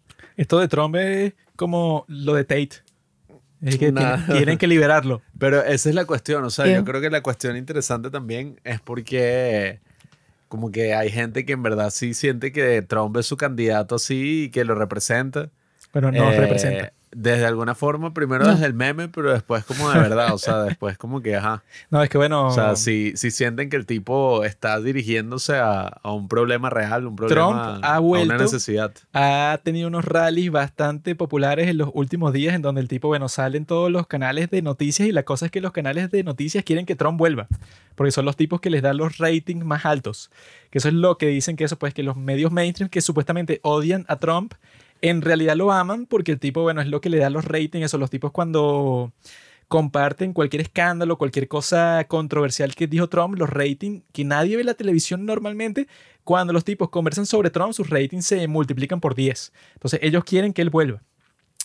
Pero eso, la otra cuestión que yo quería decir, que eso te involucra a ti, muchachito, es que la gente se puso a analizar esa nueva ley que están sacando en los Estados Unidos para prohibir TikTok en los Estados Unidos, eso que ya está prohibido para todas las personas que trabajan en el gobierno, pero quieren prohibirlo en todos los Estados Unidos y ya la ley está hecha y tiene apoyo de los dos partidos, ¿no? Y lo que están mostrando con esa ley es que esa ley no tiene nada que ver con TikTok, sino que supuestamente lo que los tipos quieren hacer es censurar las redes sociales. Los tipos están tratando de meter en esa ley un tipo que sería como que el comisionado, como el administrador, eh, que le da poder esa ley supuestamente para prohibir TikTok, Pero si tú la lees, dice que no, este tipo tiene como que el poder para revisar todas las redes sociales y él decir qué es lo aceptable y lo no aceptable. O sea, es como que un nuevo oficial de gobierno que están creando a través de esa ley que es como que el sensor principal de las redes sociales. Y que eso fue lo que se mostró con los Twitter Files y tal. O sea, que los tipos ya estaban como que Ah. experimentando con eso, pero con la ley contra TikTok lo quieren hacer oficial. Que es así que no, bueno, un tipo que bueno, que va a ser el encargado de ver eso, cuáles son las cosas que deben estar o no en las redes sociales, no sé qué si para proteger la, de- la democracia. Esa es la excusa. Entonces los tipos quieren eso, o sea, como que es popular prohibir TikTok, pero cuando tú lees la ley es como que, bueno, tiene un poco que ver con TikTok, o sea, prohíbe TikTok, pero al mismo tiempo le da el poder a un comisionado cualquiera del gobierno que lo pone el presidente para que el tipo de eso pues sea como que el oficial principal de censura de las redes sociales. Entonces yo Bueno, creo que, es que- o sea, lo que tendría que ver con nosotros en ese caso es que eso de no usar TikTok porque es una plataforma del gobierno chino para espiar a las personas, o sea que es verdad, pero que al mismo tiempo ese esfuerzo que están haciendo en el Congreso de los Estados Unidos por prohibir la red social es de los dos partidos, pues, o sea, los dos están de acuerdo, pero que en realidad no les importa, o sea, esa es la, no es la parte que les importa, la parte que les importa es censurar todas las redes sociales. Entonces, si ese es el enfoque que están teniendo estos tipos, yo creo que a nosotros nos conviene abrir un TikTok ya en estas circunstancias, porque yo tenía esa esperanza de que cuando los tipos Mm. prohibieran TikTok, entonces, bueno, tendría sentido que tú abras eso, un TikTok, porque no iba a ser que lo iban a prohibir, o sea, que iba a dejar de existir, sino que el punto es que una compañía de los Estados Unidos compre la aplicación. Yo pensaba que eso era lo que iba a pasar, pero con lo que vi de esa ley en los últimos tiempos que salió en Breaking Points y en otros sitios, es que no, o sea, que los tipos, Contrapoint. quieren prohibir eh, TikTok, pero la razón por la que los dos partidos están de acuerdo es porque los dos partidos siempre se ponen de acuerdo en todo lo, lo que tiene que ver con censura y todo lo que tiene que ver con espionaje de la población, como lo del acto Bueno, es patriota. Que, es que son varias cosas. O sea, primero que nada, hace un tiempo se volvió súper popular el documental este de mierdero y que The Social Dilemma. Patetiquísimo. Y que no, bro. O sea, en verdad es demasiado profundo. Y ahí los especialistas, ¿no? De ética, de redes sociales y todo esto, decían y que no, o sea, eh, este es un problema demasiado importante para la sociedad y debe ser regulado. O sea, debe, debe ser regulado. O sea, debemos ver cómo se hace a través del gobierno, a través de esto. No todos decían eso, pero para los que lo decían, a mí me parece súper absurdo porque es como decir y que, ah, bueno, ¿cómo vamos a solucionar un problema? Vamos a decirle al Estado que tiene intereses, bueno, ajá, o sea, súper, súper privados y políticos, vamos a decirle que ellos controlen el medio, el medio mediante el cual tú te vas a comunicar, o sea, Sí, o sea, que ellos controlen Facebook, Twitter, Instagram y bueno, Sí, o terrible sea, idea. que tengan más control sobre todo, pues no es que van a tener un control absoluto, pero que haya, se involucren más en eso. Y bueno, yo no es que soy un tipo muy a favor 100% y que no, el libre mercado absoluto. O sea, no pueden haber regulaciones. Yo no, Pablo siempre ha sido como Elon Musk. Quiero No, ser un tipo libre, tipo yo, yo creo que, que Yo- eso, bueno, eso da mucho a, a muchos abusos de poder, pues, de entes privados, evidentemente. Pero yo sí creo que, oye, no está bien cuando los gobiernos ¿sabes? se involucran tanto en las cosas y bueno, más allá de ese aspecto, ¿no? Del aspecto político que tú comentas, yo no sé con el tema de TikTok, o sea, con todo eso se está cambiando, sea, TikTok cambió básicamente todo el panorama, incluso audiovisual, pues, y, y de la forma en que nosotros pasamos el tiempo. Eh, porque claro, TikTok nos Reels, en tu introdujo, caso. exacto, o sea, nos introdujo a, a esto que todas las redes sociales Presente. incluyeron. En Instagram están los Reels y en YouTube están los YouTube Shorts. Ajá. Y ahora esa es como la forma estándar de consumir Consumir contenido. Tan es así que, por ejemplo, los videógrafos, yo siempre estoy viendo cosas de, de tutoriales y cosas así. Prácticamente ahora gran parte de todo, si no todo, pues lo que haces para redes sociales, todo lo grabas vertical. Y yo odio, o sea, el video vertical es medio mierda. O sea, honestamente, yo vi un video que era sobre eso, que es que, bueno, nuestros ojos están de forma horizontal. Entonces, como que cuando tú ves una vaina vertical es como raro, o sea, es como demasiado pequeño el, el cuadro. O sea, como lo más, claro, a menos si es una fotografía, porque es algo estático. Pero cuando es video y todo eso, no sé, yo honestamente odio lo vertical Pero más allá de todo eso, bueno, yo saqué una recomendación eh, hablando en contra de TikTok y todas esas cosas. Pero ya, nos toca, bro. todo. Podemos entrar a TikTok porque ya yo perdí la fe en ese intento que están haciendo de prohibirlo y estoy como que bueno. no a mí me gustaría instalar TikTok, pero no utilizarlo, o sea, solo subir Sí. que los Sobre todo tú de- eres capaz de eso, adicto. Mm. Pero yo voy a mear y luego podemos conversar sobre American Psicópata. Lo principal de este capítulo es American Psycho. Y eso puede, o sea, Pensé que era Trump. la pregunta es, ah bueno, todo está Trump, relacionado. ah, dicen que hay docenas de referencias de Trump en el libro. En la película hay dos, pero en el libro hay como 20. Trump es- es, el embodiment, ¿cómo se dice? La representación de esa cultura americana, así del tipo de Wall Street, Trump es el chat máximo, o sea, todos quieren ser como él. Nope. Pero eso, pues, o sea, este capítulo es principalmente sobre por qué American Psycho se convirtió en el fenómeno cultural más importante de- del 2022-2023. Y yo creo Salud. que existen dos razones. Una superficial y otra más profunda, que es la que tiene que ver con American Beauty también. Por eso era buena idea que fuera un complemento de este capítulo sobre American Psycho. La superficial, yo creo que todo el mundo la puede ver, ese es todo el punto, es que la estética de esa película es genial. O sea, que nosotros la volvimos a ver para esto, ¿no? Entonces la estética es así del tipo de Wall Street, eso de todo este grupo de millonarios que los llaman joppies. Di lo que quieres decir. De chats. Christian Bale, eh, un papi. Eso también lo voy a decir, pero Esa es la el- lo general es que estos tipos en los Estados Unidos los llaman joppies, que son como que en los 80 y 90 eran los tipos que, bueno, son como que jóvenes educados en las mejores universidades de los Estados Unidos que tienen un trabajo que les da mucho, mucho, mucho dinero. Eh, Que tiene un solo trabajo, consumir cocaína. Sí, o sea, que tienen como que su propia cultura porque son los tipos, bueno, que son de la élite, de la élite de los Estados Unidos, pues, o sea, que si el top Es 0,1%. como Gossip Girl para hombres. Esos son los joppies, pues entonces esta película se burla de esa cultura, pero al burlarse de esa cultura, como que no funciona, pues, o sea, no funciona para dejarlos en ridículo, porque esa es la razón por la que el día de hoy como que revivió. Porque cuando tú lo ves, eso pues incluso la intención tanto de la directora como la de Christian Bale, cuando le preguntaron a él y que, ah, mira, pero ¿qué piensas tú sobre ese personaje de Patrick Bateman? Él y que, bueno, no hay nada que me guste de él, o sea, es un tipo como que deplorable en todo sentido. Y ahí fue que él traicionó a la comunidad Sigma, nos traicionó a nosotros, que bueno, que pensamos que este tipo es el mejor, o sea, como que nuestro modelo a seguir de toda la historia. Bueno, hay un tema ahí bien interesante con todo lo que se conoce en inglés como literally me movies, que en español podríamos decir literalmente yo. Yo, ese soy yo. No, Eso es lo que ¿Cómo es que dice esta tonta todo el tiempo. Dígalo. no, ¿cómo es ¿Qué que te decía? sientes así, Andrea? Ya voy a pensar. Era, ah, buah, es que soy yo literal. Es en español. Esa se En ve español. identificada con de todo. Bueno, ese... Tú siempre te identificas. Todo el mundo tiene el tema de la identificación, esto, lo otro. Bueno, los hombres también necesitan identificarse. Claro. No necesitamos que pongan a, no sé, Mussolini. Eh, exacto, pues, pero no necesitamos que pongan, no sé, y que, no, es que no está la representación. Eh, no hay un hombre venezolano con el pene gigantesco en la gran pantalla, eh, protagonizando una película de Marvel. No, o sea, no es ese tipo de representación como necesitan otras minorías en Estados Unidos y tal.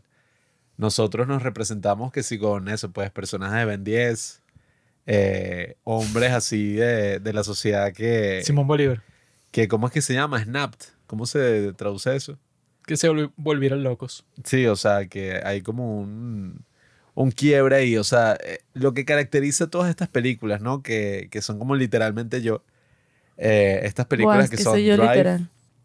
está Drive, está Nightcrawler, está Fight Club, está Te voy a decir las, las de mujer. Las de Blade- Girl. Blade Runner 2049. Eso no aplica Ajá. para las mujeres aquí. ¿No? Eso aplica para los machos. Las mujeres, no sé me si voy. Voy en este caso tienen... out. Ojo, Obviamente sí. Qué estúpido estás diciendo. No, no. El caso de los hombres que se están relacionando con esto se relacionan por otro caso que afecta a las mujeres, pero de una manera distinta. O sea, una mujer no se va a ver identificada con el Patrick Bateman o con el tipo de. Drive, por ejemplo. No creo. Creo que eso es imposible. Una mujer Bueno, se ve identificada. Qué estupidez. no, no. O sea, esto es algo que aplica a los hombres porque está ocurriendo o parece que está ocurriendo una especie de crisis de la masculinidad. Yo no soy Andrew Tate, o sea, yo no creo que esa crisis de la masculinidad es una cosa, bueno, o sea... Jordan Peterson, amigo.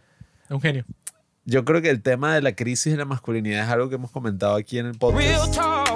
Pero desde otro contexto, pues no hay que caer en la narrativa de que, que no, sí, nos están emasculando todos los hombres. Y no Hay sé qué lo que llaman Eso no una está pasando. guerra de los sexos. Las mujeres tratan de eso, pues, de controlar el sistema como los hombres lo han controlado por toda la historia. Ahora las mujeres tienen que controlar el sistema para ver qué es lo que pasa, pues, o sea, ver cuál es el otro lado de la moneda.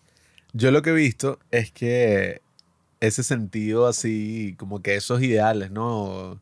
El hombre, no sé, tiene que ser un tipo musculoso y el líder de la sociedad y todas esas cosas. Como yo.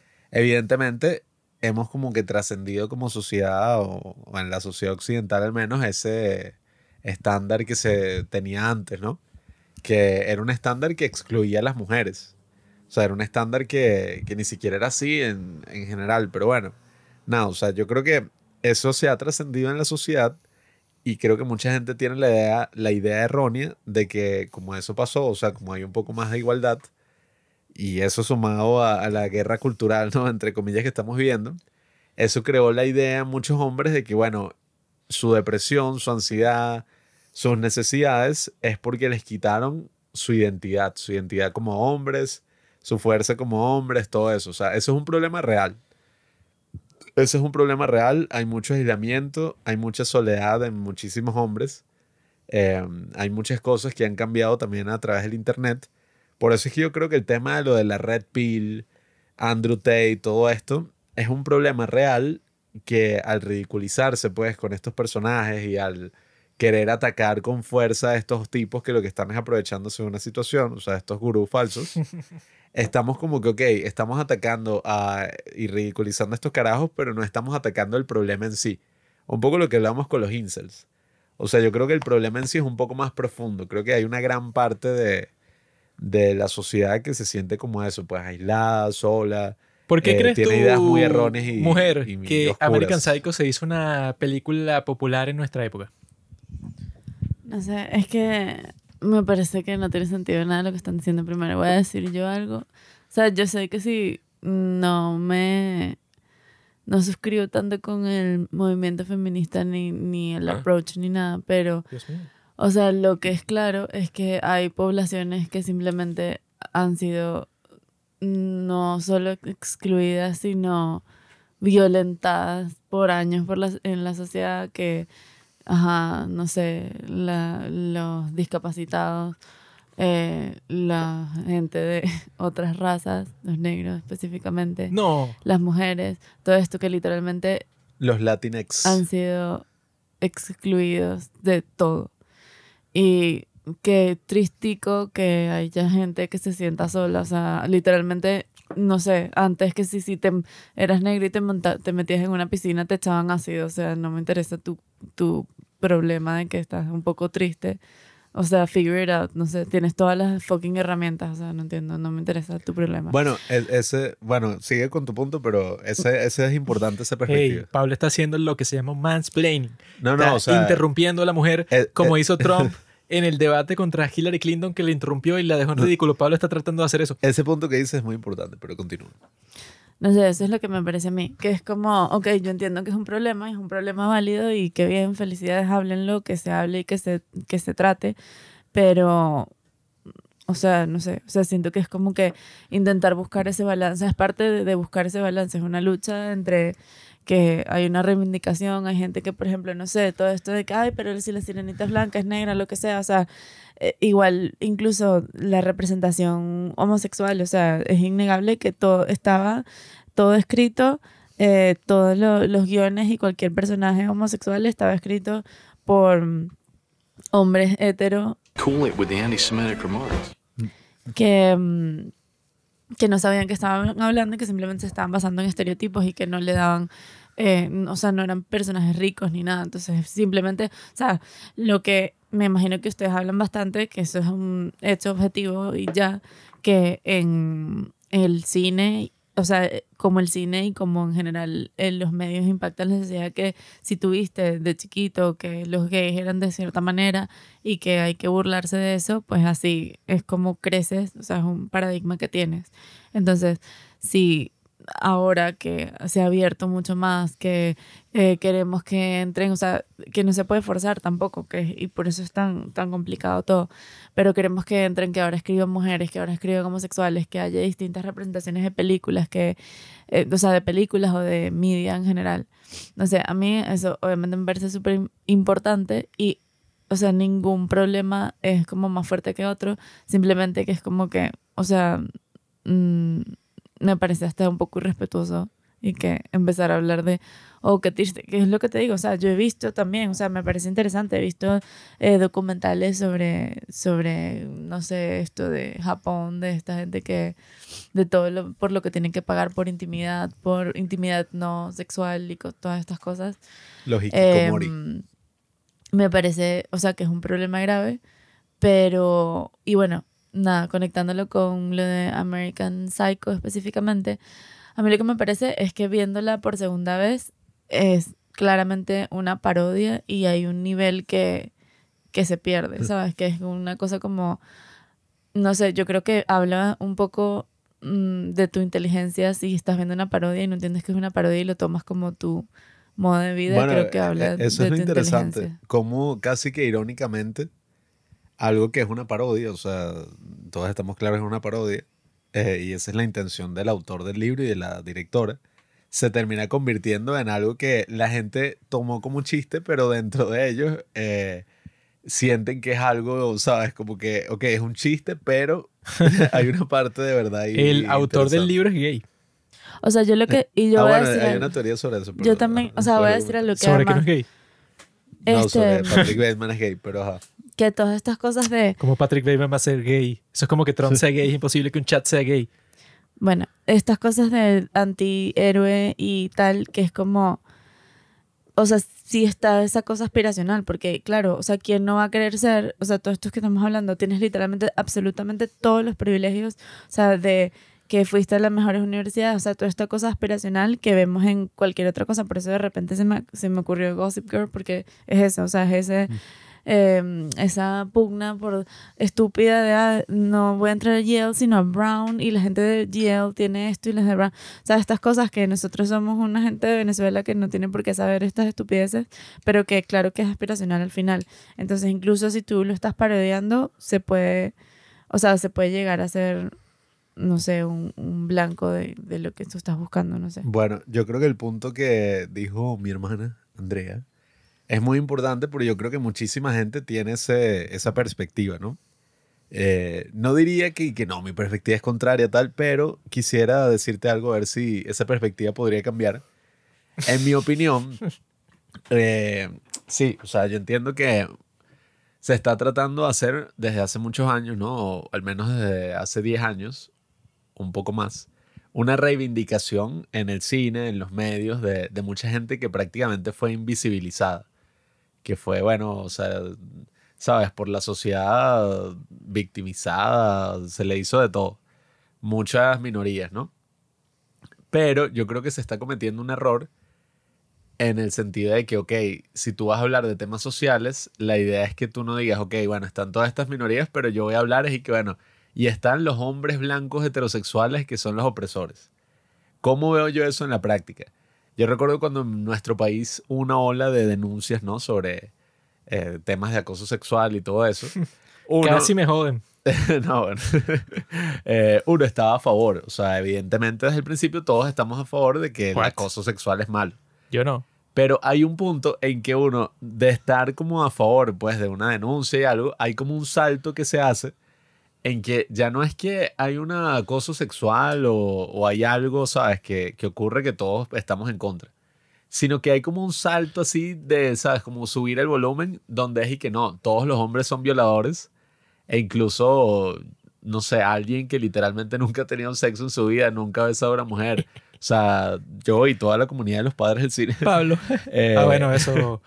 Nosotros, así yo culpable, supongo que pues. nosotros y toda nuestra audiencia estamos en ese grupo. Si no es así, no quiero ni que lo escuches. O sea, se crea un sentimiento de que, no, o sea, como todos los hombres, o sea, hacen estas acciones y tal, entonces incluso tú, si no has hecho nada nunca, tú eres culpable. Y ok, uno puede, uno puede entender por qué ocurre eso, ¿no? Y por qué la gente se siente de esa manera. Y ok, está bien, tú te puedes sentir de esa manera, o sea, justificadamente. Eso creo que no es una palabra, pero bueno. Eh, o sea, por ciertas razones, quizás fuiste víctima de acoso, qué sé yo. Pero, ¿qué pasa cuando tú creas una narrativa que es tan general? Tú básicamente estás incurriendo en los mismos errores que las personas que eran racistas, que, bueno, que discriminaban a una persona por su característica más general. O sea, se discrimina ahora eh, y no va a decir que se discrimina en los mismos niveles que, que, ¿sabes? Con los negros en, en Estados Unidos, así en mitad del siglo XX, ni nada parecido. todavía.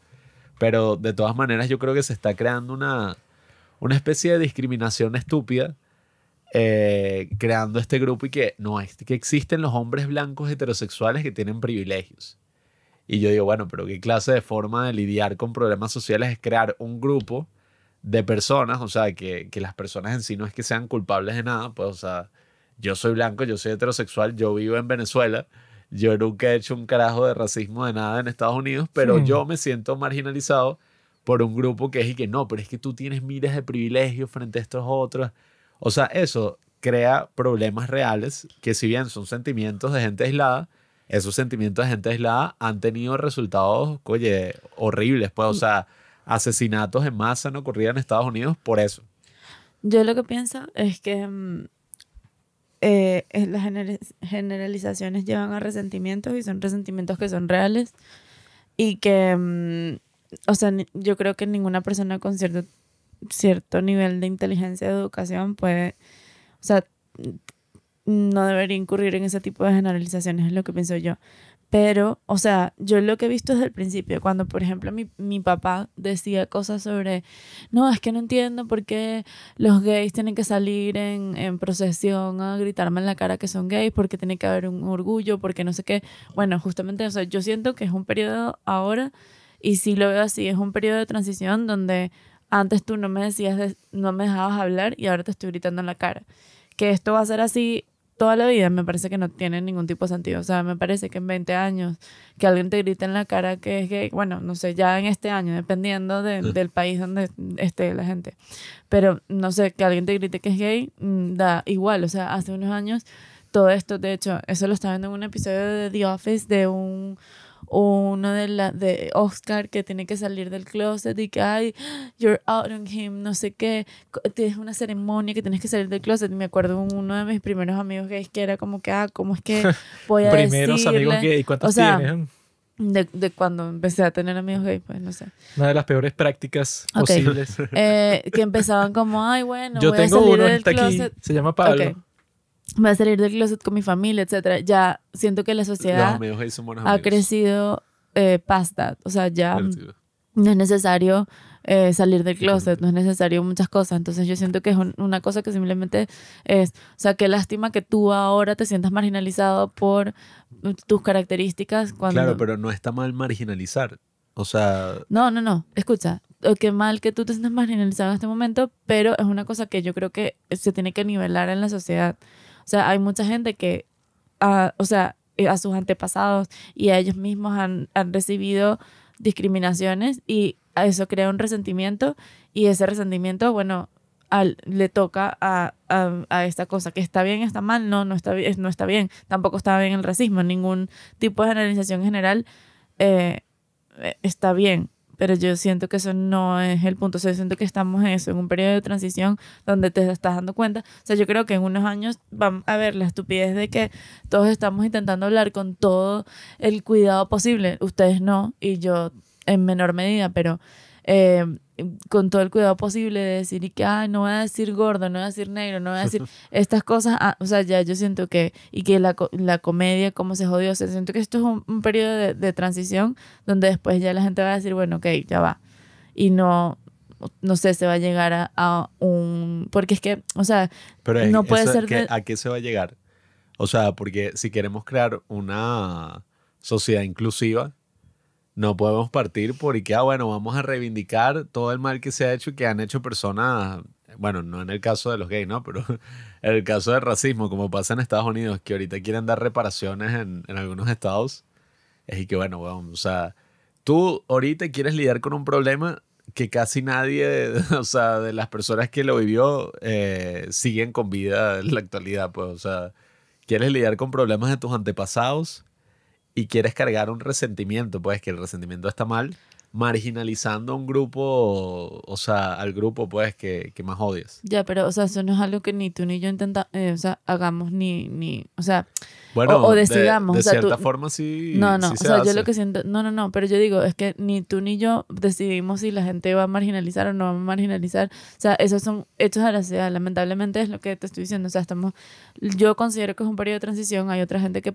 que podrá darle más peso o lo que sea, pero de, donde hay cierta discriminación a grupos que antes no estaban discriminados, etcétera. Pero eso es un hecho, o sea, tipo, no, mi opinión ni tu opinión va a cambiar que eso está existiendo.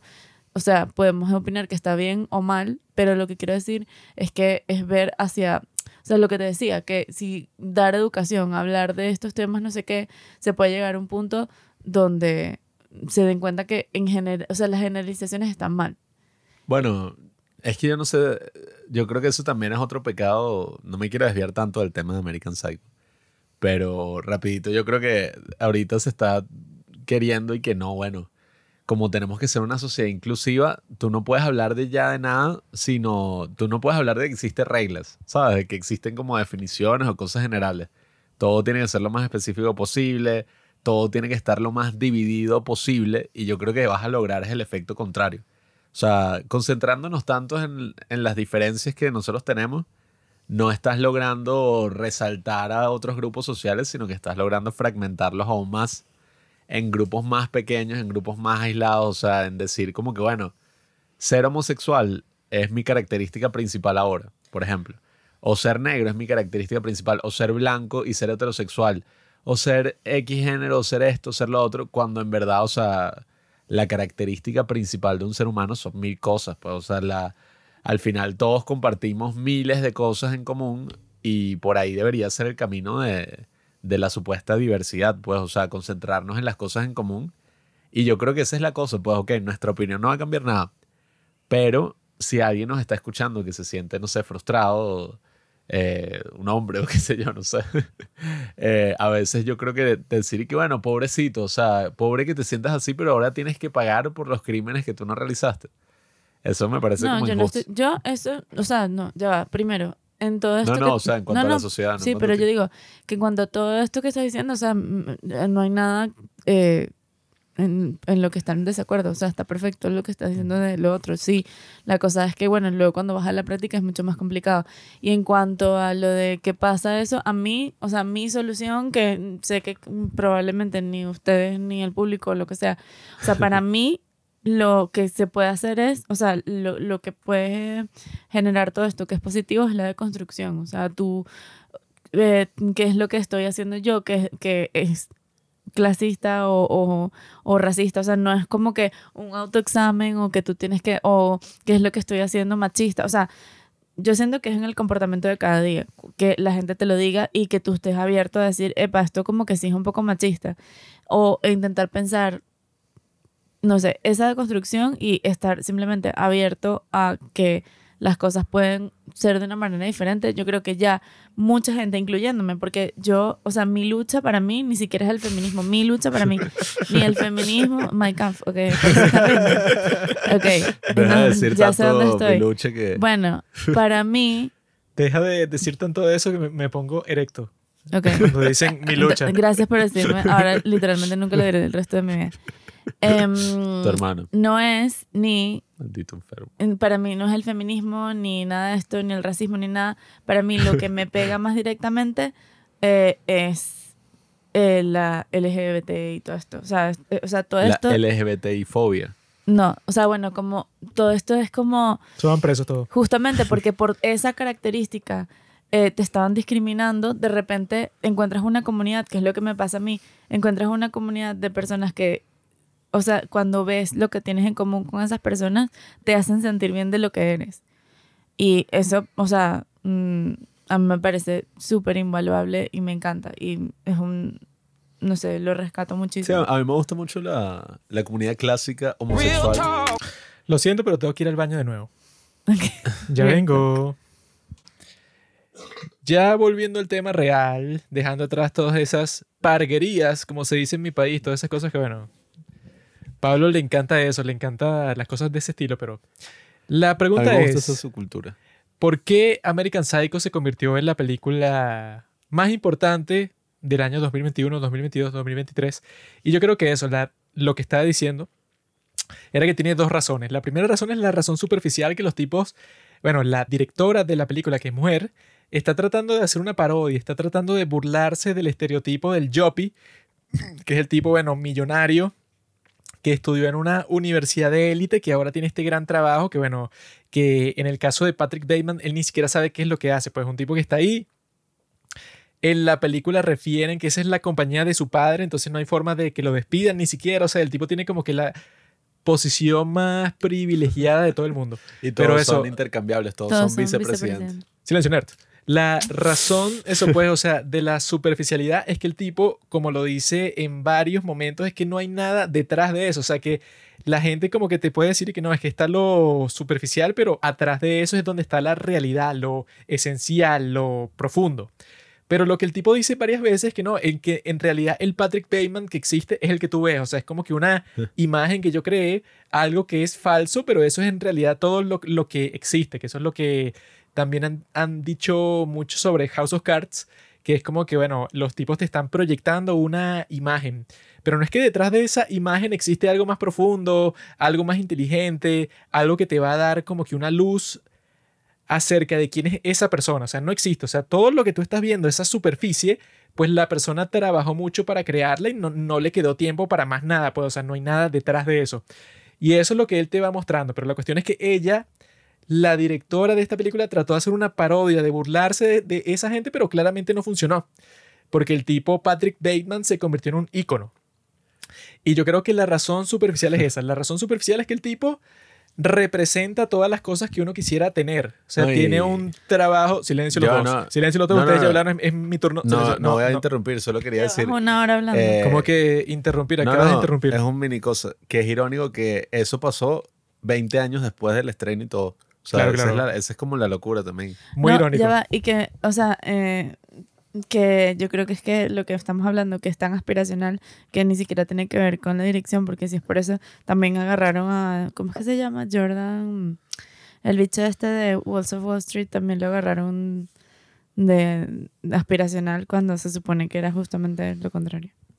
Ustedes dos no saben lo que es ser un Sigma. Así que por favor no den su opinión. Ustedes no tienen idea de lo que se trata esto. Me compró un lente Sigma. La cuestión es esa, pues, o sea, estos tipos trataron de hacer una parodia, de burlarse de esa gente, pero claramente no funcionó porque este tipo se convirtió en el ícono de todos nosotros. Y, Eh. yo, y yo creo que la razón principal es eso, pues, o sea, primero te está mostrando ese mundo de Wall Street como que, ah, mira estos tipos, qué idiotas, como que todos se parecen, jajaja. Pero en realidad es que, bueno, se parecen, pero todos se ven bien. O sea, tienen un traje muy cool, Eh. tienen un corte de pelo bastante chévere, tienen unos lentes, o sea, muy finos, o sea, eso pues...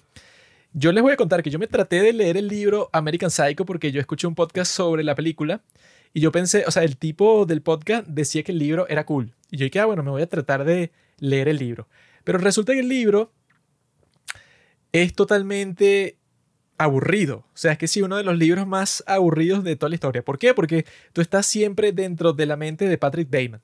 Y la cuestión con este tipo es que él siempre está describiendo las cosas que él está viendo, pero de forma totalmente capitalista, o sea, de las marcas, así, así, o sea, que él ve a Pablo y que yo estaba viendo a esta persona con un, una chaqueta de Burberry y con unos pantalones de Louis Vuitton, pero que no, no le combinaban con su camisa Chanel, entonces yo pensé que este tipo era un idiota. O sea, él está describiendo todo el mundo así, pero constantemente. Tú cuando estás dentro de su mente, que durante todo el libro, eso, yo me leí, no sé, las primeras 30 páginas y estaba súper aburrido porque él te está tratando de describir como que la vida de sus amigos.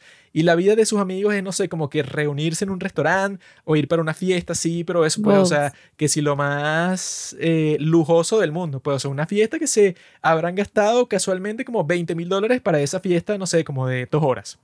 Entonces él está describiendo constantemente que si la comida de lujo que se está comiendo o la ropa de lujo que tienen sus amigos, eso, pues el tipo está obsesionado con esa parte del estatus.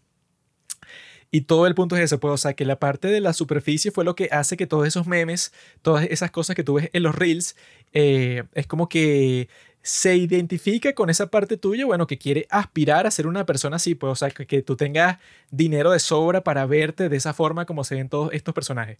La otra parte de la superficie es la parte de Christian Bale, que el tipo da que es la mejor interpretación de toda su vida.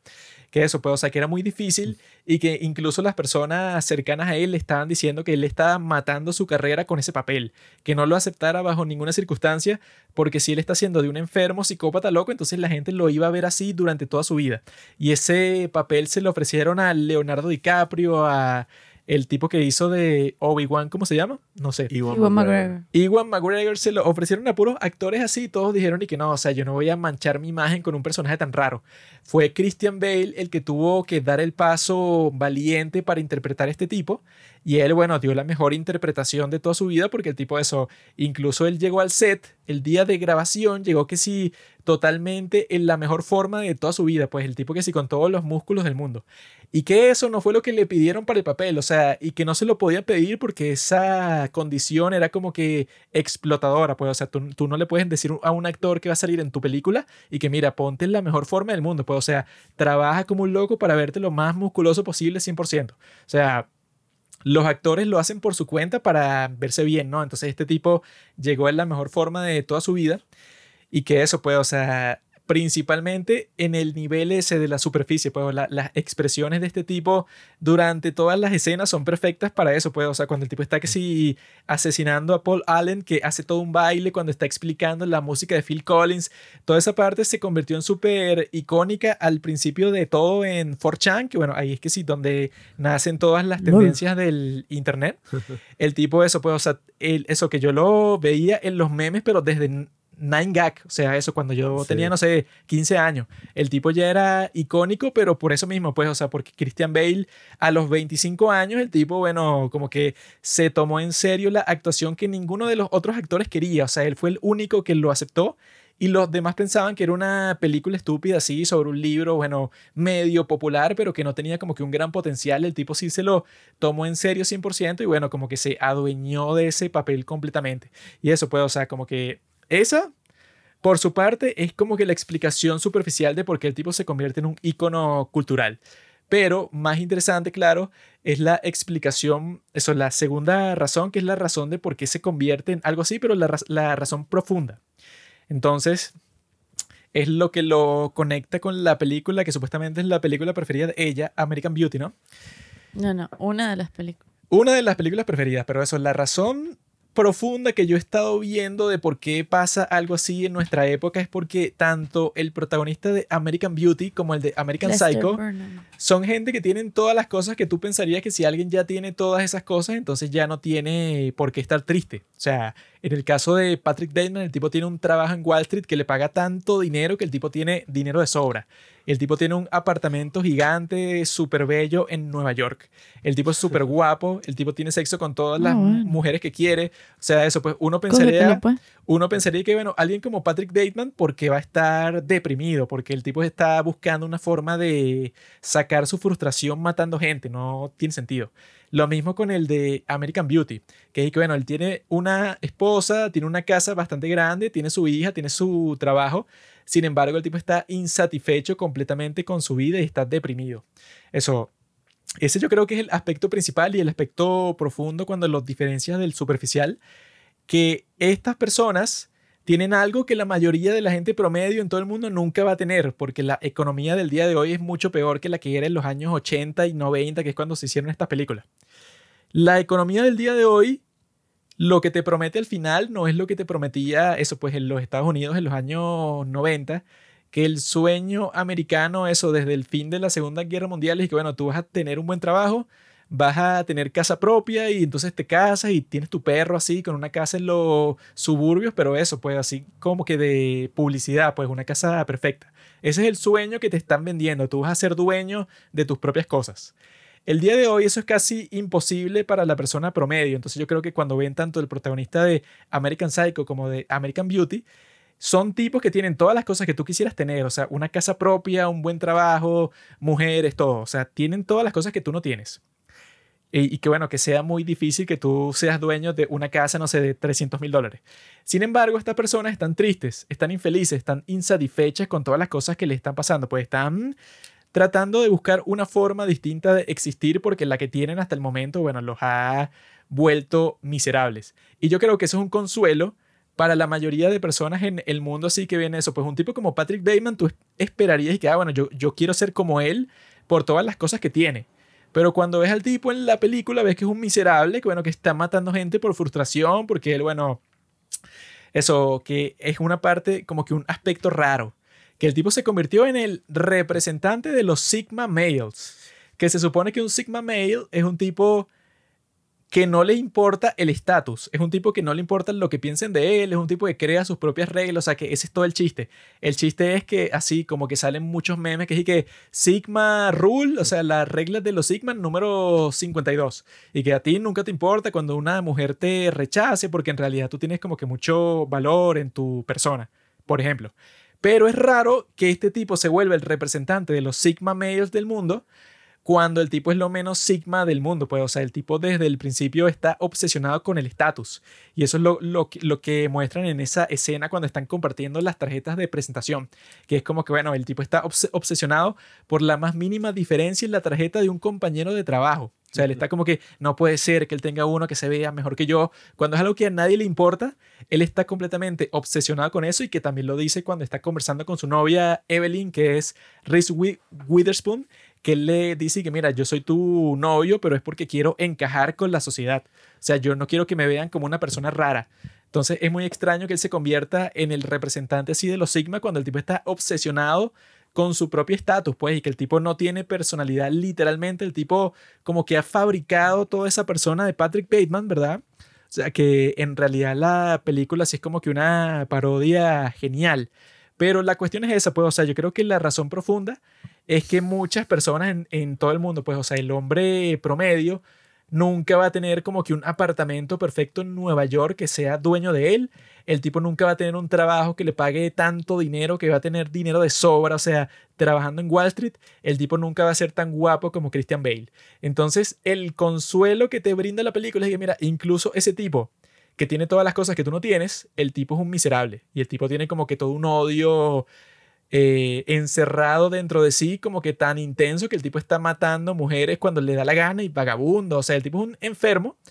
El tipo es un. O sea, pero no es como que algo, una enfermedad mental, sino que el tipo es como el Joker, pues es un tipo que fue obligado por sus circunstancias para comportarse de esa forma. Entonces yo creo que es como que algo empoderante, o sea, que eso es lo que lo conecta con American Beauty, que es como que te está diciendo que, mira, todas esas cosas que tú tienes en tu mente, que son las que te van a traer felicidad, en realidad no te las van a traer. Y ese es el punto de estos protagonistas, que da igual que tú tengas todas esas cosas que tú quieres, eso no es lo que te va a hacer feliz a ti, sino que lo que te va a hacer feliz a ti es algo más personal. En el caso de Patrick Damon es convertirte en un asesino, que parecía que eso le daba placer.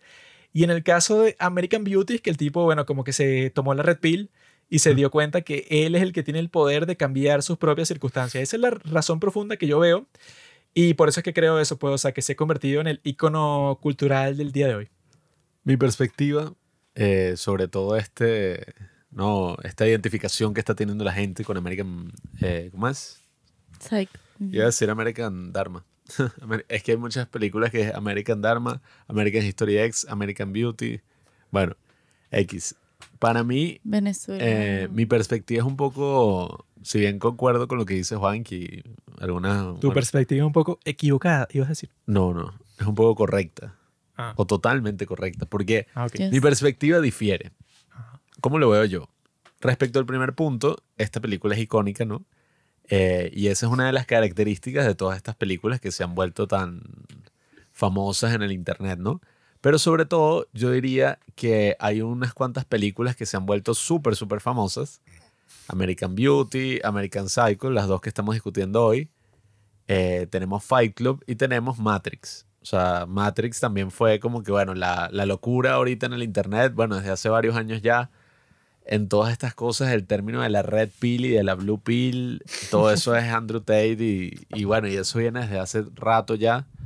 O sea, e- esas cosas han moldeado mucho de lo que es el Internet, ¿no? Y de lo que son todas estas conversaciones. Y yo creo que el elemento que caracteriza todas estas cosas es el tema de la alienación. O sea, yo creo que a finales de los 90, ¿no? existía a finales de los 90, quizás principios de los 2000, ¿no? Que es donde salieron estas películas, 1999, 2000. Son películas donde existía quizás un sentido de alienación sobre lo que era la corporate America, ¿no? O sea, lo que era la, los trabajos de oficina en América. Que se sentía como que, bueno, la gente tiene un trabajo de oficina que no tiene ningún sentido, pues, o sea, es como en el caso de, del mismo protagonista de Matrix o como el protagonista de American Beauty, el trabajo de oficina que realizan es inútil, pues, o sea, no es que ellos están Eh, haciendo nada. Como el de 500 Days of Summer, que el tipo Sí, escribe bueno. cartas de, fel- de felicitación. Sí, o sea, pero exacto, yo diría que es como se ve en estas películas, pues en todas estas en Fight Club. El trabajo de oficina que el tipo está haciendo es una mierda, o sea, es un trabajo súper de cubículo, súper estúpido. Y precisamente eh, todos estos personajes lo que tienen en común es que se sienten alienados y que escapan de su alienación por sus propios medios. O sea, hacen una cosa loquísima, pues, o sea, en el caso de estos personajes es que los tipos como que, bueno, no sé, o sea, algo se despierta dentro de ellos que los lleva a hacer acciones que, que jamás considerarían, pues, o sea, hacer acciones locas. Patrick Bateman mata o fantasea eh, con matar mujeres como un escape a, a esa alienación que siente. Yo hago eso también. Eh, todos lo hacemos. Eh, por ejemplo, el de American Beauty, que bueno, ya hablaremos de eso. Toda la película se basa precisamente de las cosas que hace para escapar de esa alienación. En Matrix, él es el elegido. O sea, él es el elegido para liderar una gran, no sé, revolución y darse cuenta de que todo lo que lo rodea es una simulación. O sea, esos argumentos en la actualidad se han vuelto súper, súper... Todo es una mierda. Sí, o sea, eh, porque existe como un sentimiento de alienación donde la gente dice, marico, no veo que el trabajo que yo esté haciendo sea muy significativo, no encuentro como ¿Sabes que... quién predijo eso, no? No, Carlos Marx. bueno, sí, o sea, el tema, el término alienación viene de Marx y... Ah, eso no era lo que quería decir, ¿no? Ah, no querías admitirlo. No, bueno. O sea, todo eso tiene un sentido y bueno, desde que se ha perdido el valor del trabajo, como muchas otras cosas, pues porque también yo creo que esa alienación en nuestros tiempos viene dado por también el miedo al- a las nuevas cosas que yo creo que todavía no entendemos del todo, pues, o sea, todo lo de las redes sociales, las nuevas formas de interacción, o sea, han sido muchísimos cambios que se han dado en los últimos 20 años a un nivel, bueno, o sea, estrepitoso, o sea, tú ves una cosa como que eh, TikTok, o sea, que era TikTok antes, hace tres años, no sé. O sea, y ay, Musical.ly, PewDiePie sacó un video burlándose de TikTok, o sea, de los TikToks. Como que, ay, qué cringe, imagínate la gente que usa TikToks, o sea, qué loco. Y ahorita estábamos hablando al principio del podcast y que, ah, claro, mira, ves, TikTok, lo que está pasando en el Congreso de Estados Unidos referente a la aplicación, cómo ha cambiado la forma en que pasamos el día a día, o sea, todo el tiempo, cómo esto pasó en tres años, o sea, sí, en tres años pasó toda esta transformación. Entonces, claro, es un avance como tan estrepitoso, tan rápido, eh, que yo creo que crea un sentido muy grande de alienación en la gente y se refugia en todas estas historias que te muestran como personajes que deciden en medio de la alienación hacer algo loco. O sea, en medio de la alienación los tipos, no sé, hacer un atentado. Eh, que esa es Sí, como bueno, la que gran esa tragedia era la razón por la que nosotros pensábamos quizá meter a Fight Club en esta conversación, porque en esa es como que, ah, este tipo que tiene un apartamento chévere que es de él, pues, o sea, es propio, le compra todo tipo de muebles así porque no, que él está alienado por el consumismo y tal. Eso es como que lo peor que se le ocurría a las personas en los años 90 o principios de los 2000 es que no, mire, este tipo vive mal, o sea, el tipo está como que cansado, o sea, él se siente solo, alienado porque, bueno, está forzado a este trabajo sin sentido, pero que le provee el dinero suficiente para él tener una vida súper cómoda. Entonces era como que lo que se burla la gente el día de hoy con ese tipo de películas, tanto American Psycho como American Beauty como Fight Club, es que los protagonistas económicamente están muy bien. Lo cual el día de hoy es muy raro que, que tú estés y que no, mira, yo soy un tipo que vive solo en un apartamento bastante bueno, que está lleno de muebles, de un montón de cosas caras, pero igual me siento vacío, que esa era como que la peor opción que existía en esos tiempos, pues, o sea, que es que mira, ponte que tú tienes todas estas cosas, bueno, que has perseguido durante tanto tiempo, pero igual te sientes mal. Y que la gente como que se ha burlado el día de hoy, pero al mismo tiempo se ha sentido identificada con eso, pues, o sea, con el sentimiento de que, bueno, tú puedes tener todas esas cosas, pero igual no te van a hacer feliz y yo creo que de ahí también puede venir ese sentimiento de alienación, de que tú quizás pensabas y que no, pero si yo llego hasta cierto punto económico y social y tal, yo tengo que ser feliz sí o sí. Y cuando llegas ahí te das cuenta que no es verdad. Entonces, claro, si estuviste persiguiendo eso por mucho tiempo y luego te das cuenta de que no es verdad, te vas a sentir mal. Pero lo que dicen es que el día de hoy como que muchas personas incluso se burlan de ese sentimiento porque, bueno, dicen que, ah, bueno, pero yo igual nunca voy a obtener eso, pues, o sea, yo nunca voy a tener mi casa propia, ni mi trabajo que me pague mucho dinero, entonces me siento identificados con ellos en el sentido del, del Joker, en el sentido del tipo de eso, pues, o sea, que en realidad su vida es una porquería. Pero eso, o sea, yo sí creo que como que también sirve como eso de consuelo social así, porque son personas que tú nunca vas a poder llegar a ese nivel, pero igual tú puedes ver que esa gente se siente miserable, mientras que tú no, no tienes nada y también eres miserable, pero eso, pues más en el sentido del Joker, que el Joker, bueno, si no tiene nada.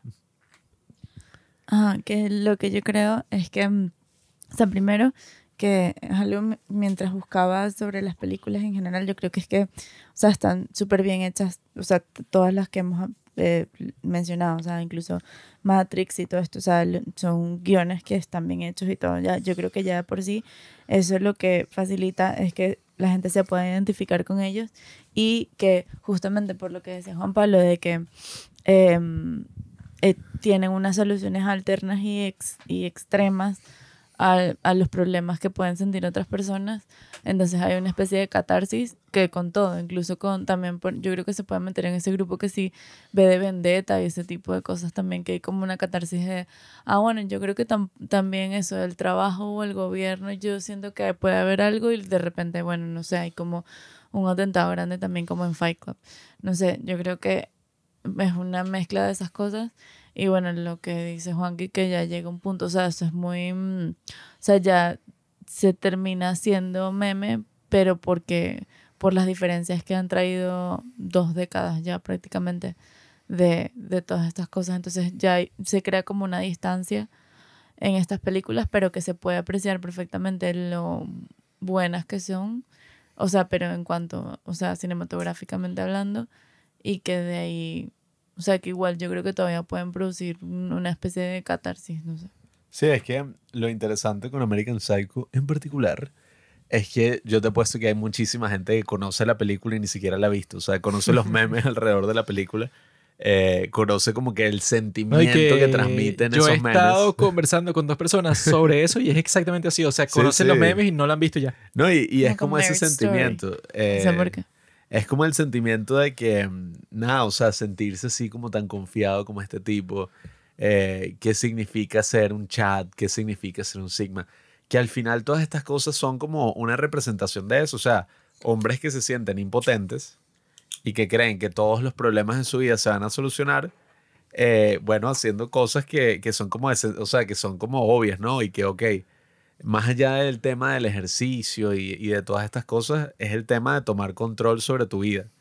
Em, que yo creo que eso es un tema también muy importante porque lo que significa para mí, o sea, o como yo entiendo, el tema de la alienación es que tú no tienes ningún tipo de libertad, ningún tipo de control sobre tu propia vida, pues, o sea, tú estás completamente determinado por algo que, que tú no puedes controlar. Y entonces, claro, no importa cuál sea la forma que tú elijas para tomar control sobre tu vida, solamente el hecho de que tú tomes control de tu vida es lo que la gente dice como, wow, o sea, qué interesante, pues aquí estamos viendo algo interesante. Por eso es que, no sé, o sea, bueno, ese es otro aspecto, pero ahorita lo, lo comento con American Beauty, eso es justo lo que pasa en American Beauty, que es ese tema de, de que el tipo toma control completamente de su vida. Pero yo creo que en cuanto al género de Literally Me Movies y, esta película de American Psycho, es desde el tema de la alienación como el tema de un sentimiento eh, donde la gente dice como, verga, marico, o sea, ok, eh, cuando se ven esas películas, la gente se sentía alienada frente al sistema corporativo, pues, o sea, como que, ok, mi trabajo, soy parte de una mega empresa y hago una vaina que es que si estoy en un call center. Sí, que no le importa a nadie. Sí, o sea, una vaina insignificante. Pero ahorita yo creo que el, sentimiento de alienación no es únicamente por el tema económico, que, o sea, sí, también pasa por ahí, como dice Juanqui, pero yo creo que también es porque, coño, o sea, mira la forma en que muchos pasamos el día. O sea, pasamos el día entreteniéndonos, ¿no? En su gran mayoría, viendo videos de YouTube, viendo, no sé, o sea, Reels, TikTok. TikTok, pornografía, todo Ah, lo que... Eso sí, eso sí. O sea, como que ese tema de las emociones baratas, ¿no? Y, y mucha gente trabaja en marketing, que el marketing es precisamente ver cómo vas a vender esas emociones baratas para conseguir dinero. Incluso si yo fuera así cínico, que bueno, no soy cínico, pero si me pusiera cínico, tú podrías decir que, bueno, la gente que tiene vainas como nosotros, pues, un podcast o cosas en redes sociales, hace todo esto para conseguir espacio para hacer publicidad y poder vivir Claro. haciendo publicidad de productos que no son, o sea, que no significan nada. Pues, Yo quiero sí. dinero. Haciendo publicidad de un VPN, por ejemplo, o haciendo publicidad de una vaina para crear páginas web. Esa palabra siempre suena bien, dinero. Tú la puedes decir 100 veces, sigue Sí. sonando bien. O sea, Dila. sí, Di la palabra, dila. money. Dinero. No, no, money no. Dinero. Money. Money no suena muy bien, suena así como de rapero afroamericano.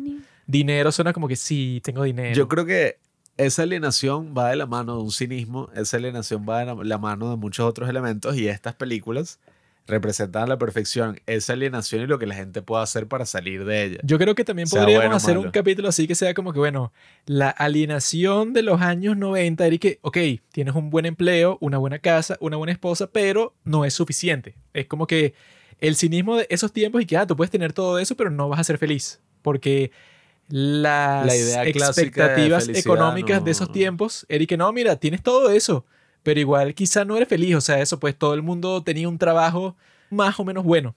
Pero el día de hoy es más como el Joker, que es como que, ah, ok, claro, o sea, tú estás jodido porque la sociedad se fue a la mierda, sobre todo luego de la crisis económica del 2008, que fue lo que conversamos en nuestro capítulo sobre el Joker, que esa era como que la raíz de todo, pues, o sea, el Joker está ambientada antes de eso, pero en el momento que fue estrenada, las personas que estaban viviendo como vive el Joker en la película, lo hacen en consecuencia con eso, pues, o sea, con el colapso del sistema capitalista en el año 2008, pues, o sea, que fue como que Bueno, eh, es que sumado a estos grupos, pues así de hombres desamparados y tal, esa broma es todo casi que una subcultura que se crea en internet todos nosotros, pues. súper, súper oscura, o sea, que es del, el tema de los incels. Porque es oscuro, bro. Estás rayando ahí en la superficie, o sea, Ah, bueno, es que eso. Men that go their own way. También podríamos sacar eso, o pues, sea, un capítulo solo sobre eso, pues, o sea, cuáles son los caminos que estamos tomando los hombres para lidiar con todo el sistema que está Uy, colapsando, pues, esa es la cosa, pues, es como que un sistema que está colapsando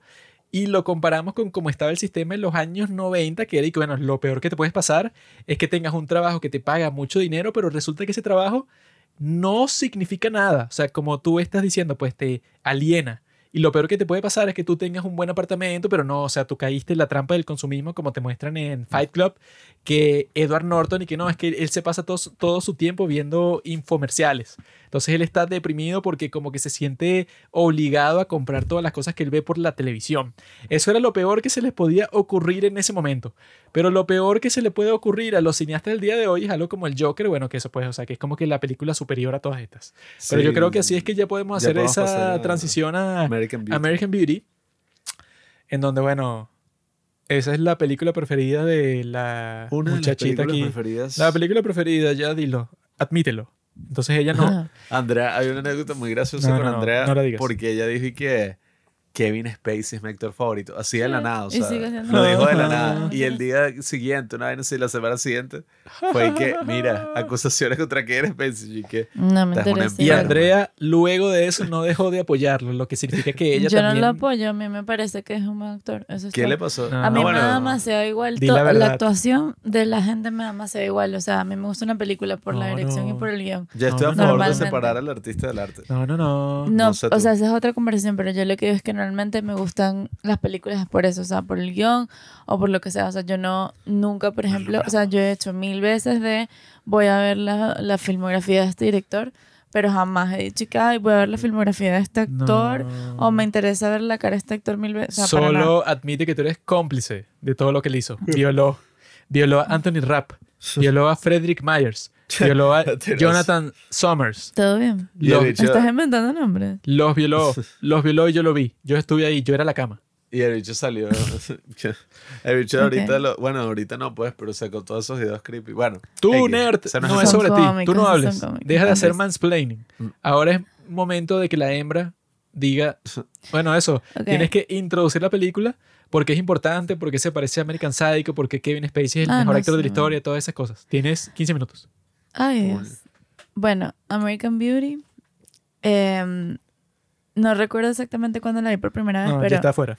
Ah, Entonces, bueno. olvídalo. Ok, pero me gusta, o sea, yo creo que la razón exacta por la que me gusta es justamente esto que estamos hablando de que como es tan buena película, o sea, yo creo que los personajes están tan bien construidos que es fácil eh, conectar con ciertos momentos. O sea, por ejemplo, la escena de Karen, la mamá, cuando está intentando vender la casa, me encanta porque es como, o sea, siento que simboliza muchas cosas más de lo que realmente se está mostrando. Y es como, y, se- o sea, entiendes, yo creo que en ese momento ya entiendes toda la motivación y todo lo que está pasando con el la personaje. con las frases motivacionales, no.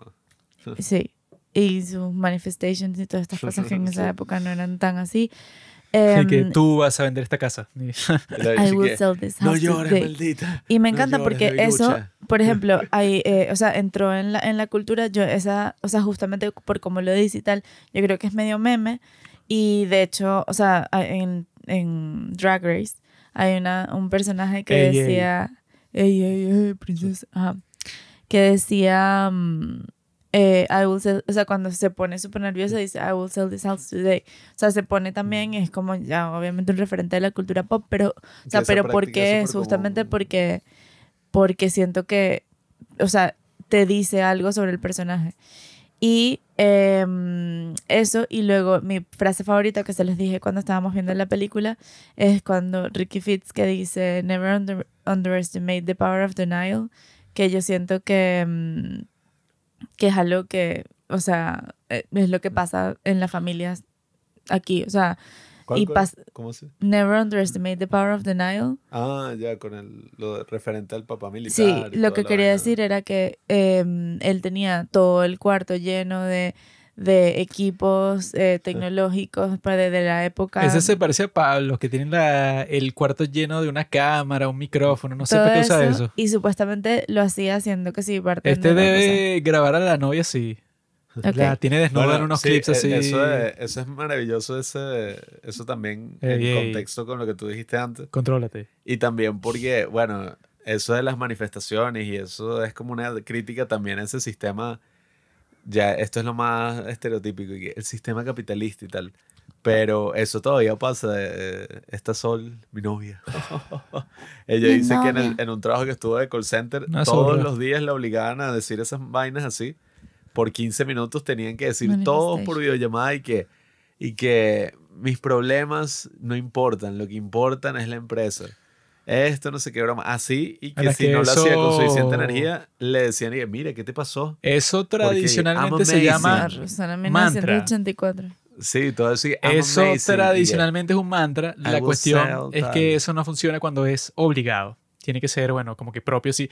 Para las personas esas que salen en la película, seguro sí, sí funciona porque es como que las cosas que se dice ella misma para mantener ese, pues, como que No, pero, su instinto de vendedor. de- pero con eso está Pero cuando te lo esa obligan, no funciona porque tú, porque tú te sientes eso como que preso.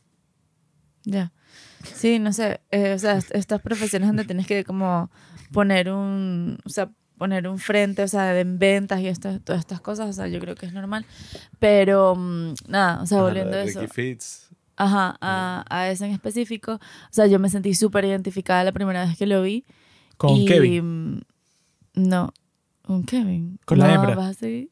Con, Con- Ricky Fitz. Ah, con Cuando Ricky Fitz. dice, nunca subestimes el poder de la negación. Y es eso, o sea, yo sentí que, porque hay muchas cosas que yo siento que, pero yo con eso, o sea, literal le tomé que sí, una foto Ah. y todo estaba todo el tiempo como que, wow, no puedo creer que esta película, o sea, captura nada más en esta frase lo que yo siento em, con mi familia, porque yo siento que eso es muy suburbia. Muy Ella dijo que esa se le iba a época. tatuar. No, eso no. Sí, dijiste. No, I will sell this house today. No, never underestimate. Te puedes tatuar las dos. Una en No. un brazo y La otra otra en el está otro. cool. Never Eh, underestimate the power of the night. No, porque, o sea, no sé, pero porque es que eso no lo siento propio, o sea, eso, lo siento, por ejemplo, eso en la familia es muy suburbia, de que eh, yo aquí, o sea, de repente yo, no sé, casi que me encuentran con una- un perico y mamá y ay, es harina, o sea, como que está intentando Cocaína. como darle la vuelta, o sea, no sé, como que tengo esta imagen tuya y le voy a dar la vuelta, o sea, no sé, para mí eso encapsula muchísimas cosas, igual lo de I will sell this house today y yo creo que, o sea, esto es porque tiene un guion poderoso y que más allá de eso, o sea, yo siento que esto de, o sea, tiene el- poder de, de, de ser un buen rewatch después de todo, todo el desenlace con el, con el papá de Ricky, todo esto que pasa. Este, incluso, o sea, hasta me acuerdo, y yo, es una frase que en ese momento, o sea, yo la vi normal, pero que yo lo repito mucho de, en cuanto al ejercicio y todo esto, y que qué quieres, cuáles son tus metas, no sé qué, y lo que dice Kevin Spacey, o sea, bueno, Lester Burham ahí, eh, de mm, I wanna good look, look naked. I- ¿Cómo? I wanna, Ah, sí, good- eso- eso I wanna look good naked. Y ya. y no sé, como que esas, esas cosas, o sea, no sé, siento que es por eso, hay, de estas tres frases que ella ha dicho, o sea, es muy, pues que soy yo literal. Ese, Bueno, yo... And your father was never considered smart. He was only good at kissing Barack Obama's ass. Yo, ok.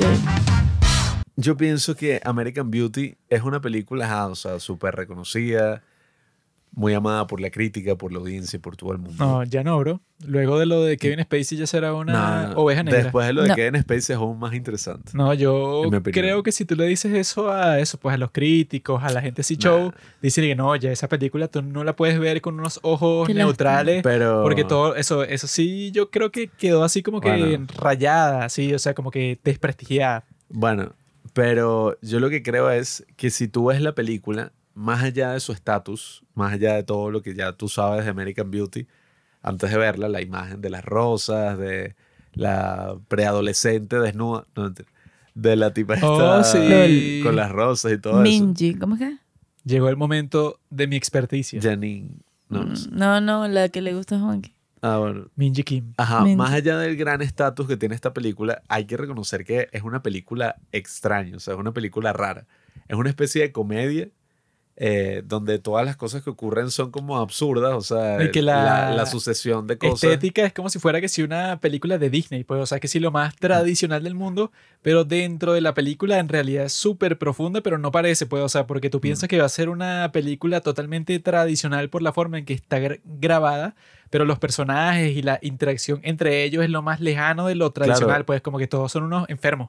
Es algo muy parecido a lo que hizo, bueno, no tan parecido, pero más o menos el mismo concepto que tuvo Todd Haynes cuando hizo Happiness, Ajá, que era sí. como que... Sí, o sea, que tú, una- Haynes, Todd eh, perdón, Todd Solondz. tú Cuidado. piensas que es algo tradicional, Eh, pero en realidad la historia es bastante absurda. Sí, que- o sea que Happiness también es una especie de, de estudio, ¿no? De lo que pasa en suburbia, pero es un estudio como mucho más cruel, ¿no? De, de todas las perversiones que esconden los seres humanos. En este caso, yo creo que es un estudio mucho más común, mucho más humano de, de cosas ¿Sabes que... cuál es otra buena así? Little Children. ¿Has visto Little ¿Cuál Children? es Ey, ey, niños Con Kate pequeños. Winslet y mm, el tipo este de... ay, Yo vi, yo vi ese título... Súper buena. Yo vi el título de esa película porque vi un hilo en Twitter que era que describe tu vida sexual con el título de una película. Ah, Little Children. Qué hijo de puta. Eh, que bueno, por cierto, estas dos películas, bueno, ya lo voy a comentar ahorita. Nada, el punto es que esta película es un poco bizarra así en, en el modo en que transcurre la trama. O sea, la película empieza con Kevin Spacey diciéndote, mira, dentro de un año voy a estar muerto. Y básicamente contándote todo lo que tú tienes que saber del personaje en ese estado en el monólogo inicial. O sea, es un personaje cuyo mejor momento, o sea, de éxtasis en su vida es masturbarse en la ducha así en la mañana. O sea, es un personaje que está perdido, pues, o sea, que, que ha perdido la emoción en su vida, que no se siente como que importante en la vida de nadie y de ninguna de las personas que lo rodea. Y es un personaje que va a tener toda una transformación hasta un final que es como el final de una comedia negra, ¿no? O sea, es como una cosa como que una serie de eventos, eh, sobre todo lo puedes ver cuando el tipo está así, que lo están viendo a través de la ventana. Que tú dices, y que bueno, o sea, que qué estúpido que por este malentendido el tipo lo mataron. Ah, ya va, O sea, perdón, perdón, pausa. Es que estaba buscando, porque sabía que había algo de Little Children que era importante. Es de Todd Field, del de Tar. no. Ajá, vean Bueno. Little Children. Bueno, Yo yo veo no voy a, Little yo no voy a Children. ver Little Children. Yo veo Andrea. Little Children literalmente todos los días, así que no te Yo preocupes. no veo Little Children. No, no te preocupes por eso. Policía. Pero bueno, eh, sí, o sea, la serie de eventos que ocurren al final es casi como una comedia negra, pero la forma en que está presentado yo creo que es súper, súper interesante y profunda. Eh, cinematográficamente hay muchos elementos, o sea, el tema este de las rosas y, y de la pasión que él siente por, por esta niña, que eso también es como súper, súper creepy. ¿Qué niña, maricón? Una mujer, ya. es súper creepy niña. y, es interesante también Una sucia. ¿no? porque, porque la razón, o sea, tú lo puedes interpretar de dos maneras. O tú lo ves así como que, claro, o sea, evidentemente, pues lo que este tipo está haciendo, no sé. O sea, si tú lo ves desde la perspectiva de lo que él está haciendo, es horrible, ¿no? O sea, What? porque desnudó que sea la chama y ya iba a tener sexo con ella. O sea, Estás exagerando. iba a abusar de, de esta chama, ¿no? Un tipo así que casi de 40 años eh, iba a tener sexo con una chama que estaba en secundaria. Si tú lo ves desde esa perspectiva, evidentemente es como que, claro, tú juzgas al personaje como que el tipo es un monstruo.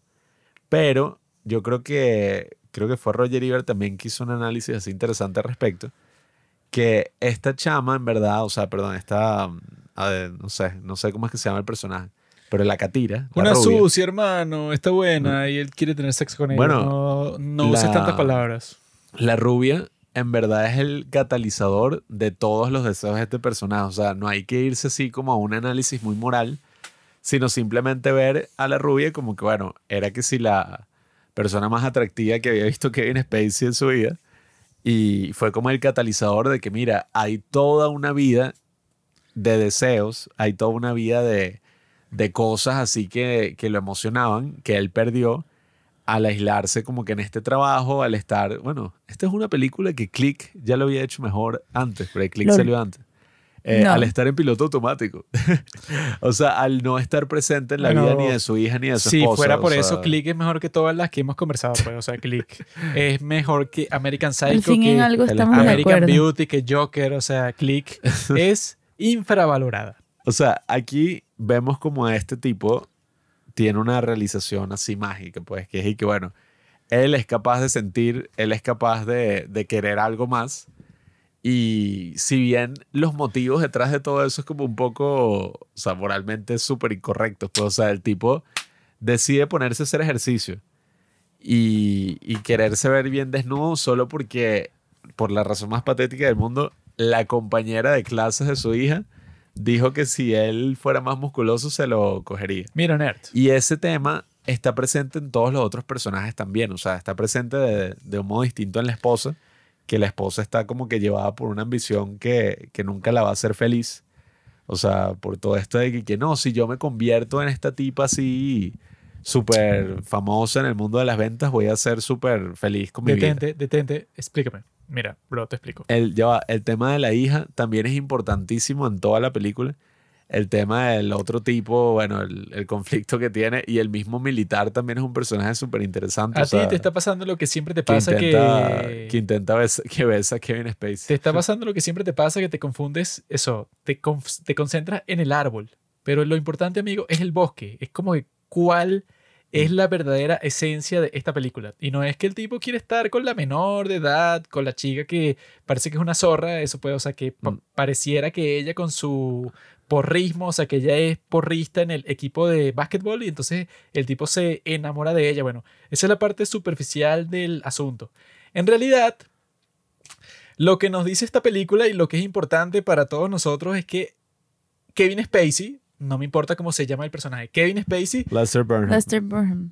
ok, nerds, no es importante. Kevin Spacey, el tipo se da cuenta de que la clave está dentro de él mismo, como en Kung Fu Panda. O sea, el tipo dice que, ah, ok, o sea, yo puedo cambiar toda mi vida drásticamente. No importa que sea por una razón bastante estúpida, que es porque la chica sexy esa dice que, bueno, que ella tendría sexo con él si se pone musculoso. Ese es el catalizador.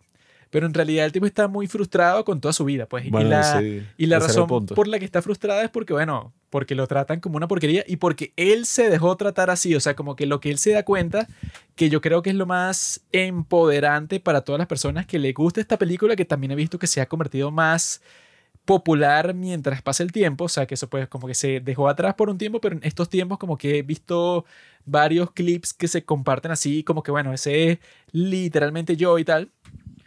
Guau, es que Es soy porque este tipo demuestra que, bueno, que se tomó la red pill, pues, así que, que él dijo y que, bueno, ok, yo mismo puedo cambiar todas mis circunstancias. O sea, ¿qué fue lo que cambió para él personalmente? Casi nada. O sea, es como que, ajá, bueno, el tipo como que se comportó como un tipo, eso, chantajeó a los del trabajo para que le dieran el dinero que le permitiera a él pasar por lo menos un año sin trabajar para concentrarse en las cosas que él quería hacer. Pero en, re- en realidad lo que cambió para él personalmente en su vida fue casi nada. O sea, él simplemente se, se dio cuenta, como se da cuenta en Click, el protagonista, que es como que, bueno, tú tenías el poder de hacer todo eso desde el principio, pero tú pretendías que estabas encerrado, tú pretendías que eras un prisionero y entonces no, que tu vida era terrible. Cuando en el caso de Click es peor todavía porque el tipo está casado con Kate Beckinsale, que es que si la tipa más sucia de toda la historia, Sucia. tiene dos hijos, tiene una ¿Por tremenda casa, tiene un buen trabajo y lo pusieron de socio en la firma de arquitectura. O sea, el tipo le está yendo bien, pero es un maldito mal agradecido. Y lo mismo le pasa a este tipo de American Beauty. La diferencia es que en el caso de él, no necesita eso, pues como que un viaje místico en el tiempo, de un control mágico y tal, sino que él mismo se da cuenta de que, ah, bueno, o sea, tú, que- tú simplemente puedes comenzar a actuar distinto. O sea, que él se da cuenta que su familia no lo respeta y él se pone a actuar más agresivo y a hacer un montón de cosas locas y se compra un carro porque le dio la Bueno. gana y entonces como que le recrimina ciertas cosas a su esposa. No, no o fue la mejor manera. Ah, no, weón. No fue sea- la mejor manera de hacer eso porque el tipo dentro de todo, o sea, que, eh, o sea, yo entiendo que ese es el, el sentimiento, pues ese es el, el tema profundo con el que todo el mundo ha resonado actualmente con la película.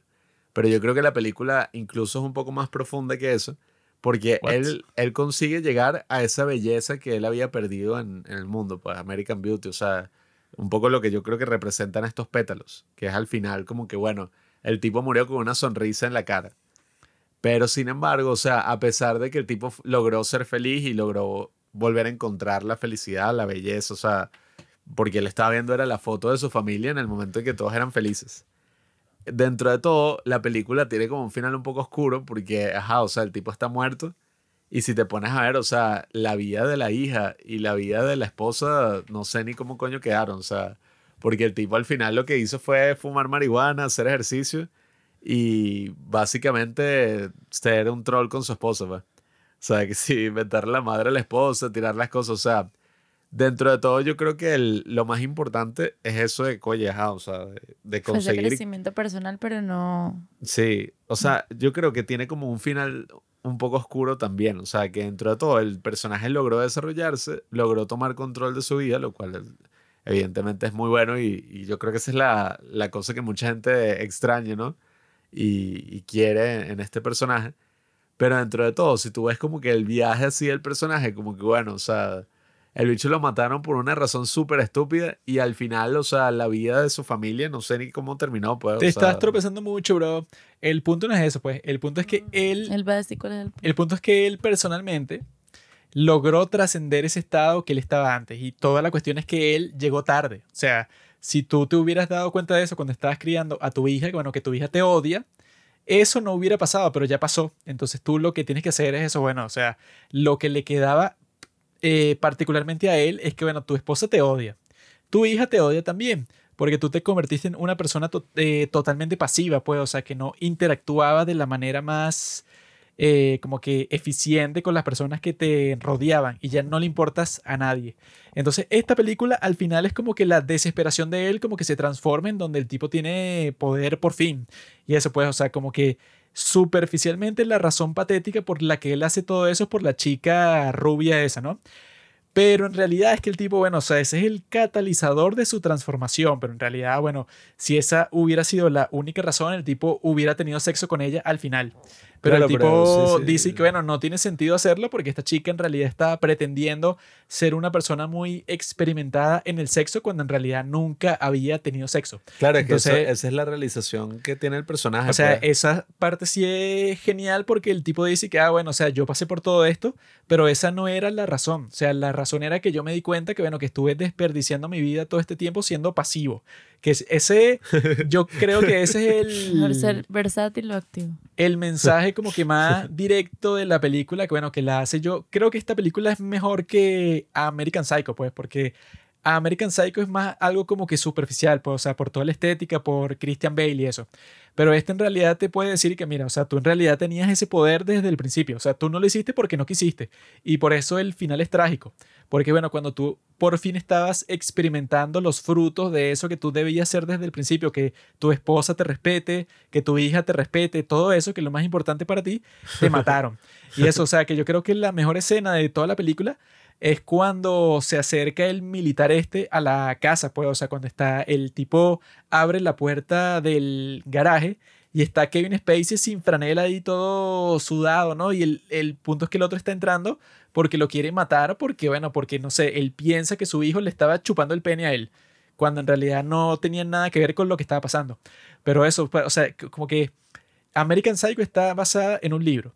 Y la cuestión con ese libro, o sea, que esa parte no la había dicho hasta el momento, pero la cuestión con ese libro, ¿no? Es que en la película de American Psycho dejan ambiguo, o sea, que esa es la cosa que tú no sabes si en realidad las cosas que pasaron eran como que una fantasía de él o si era real.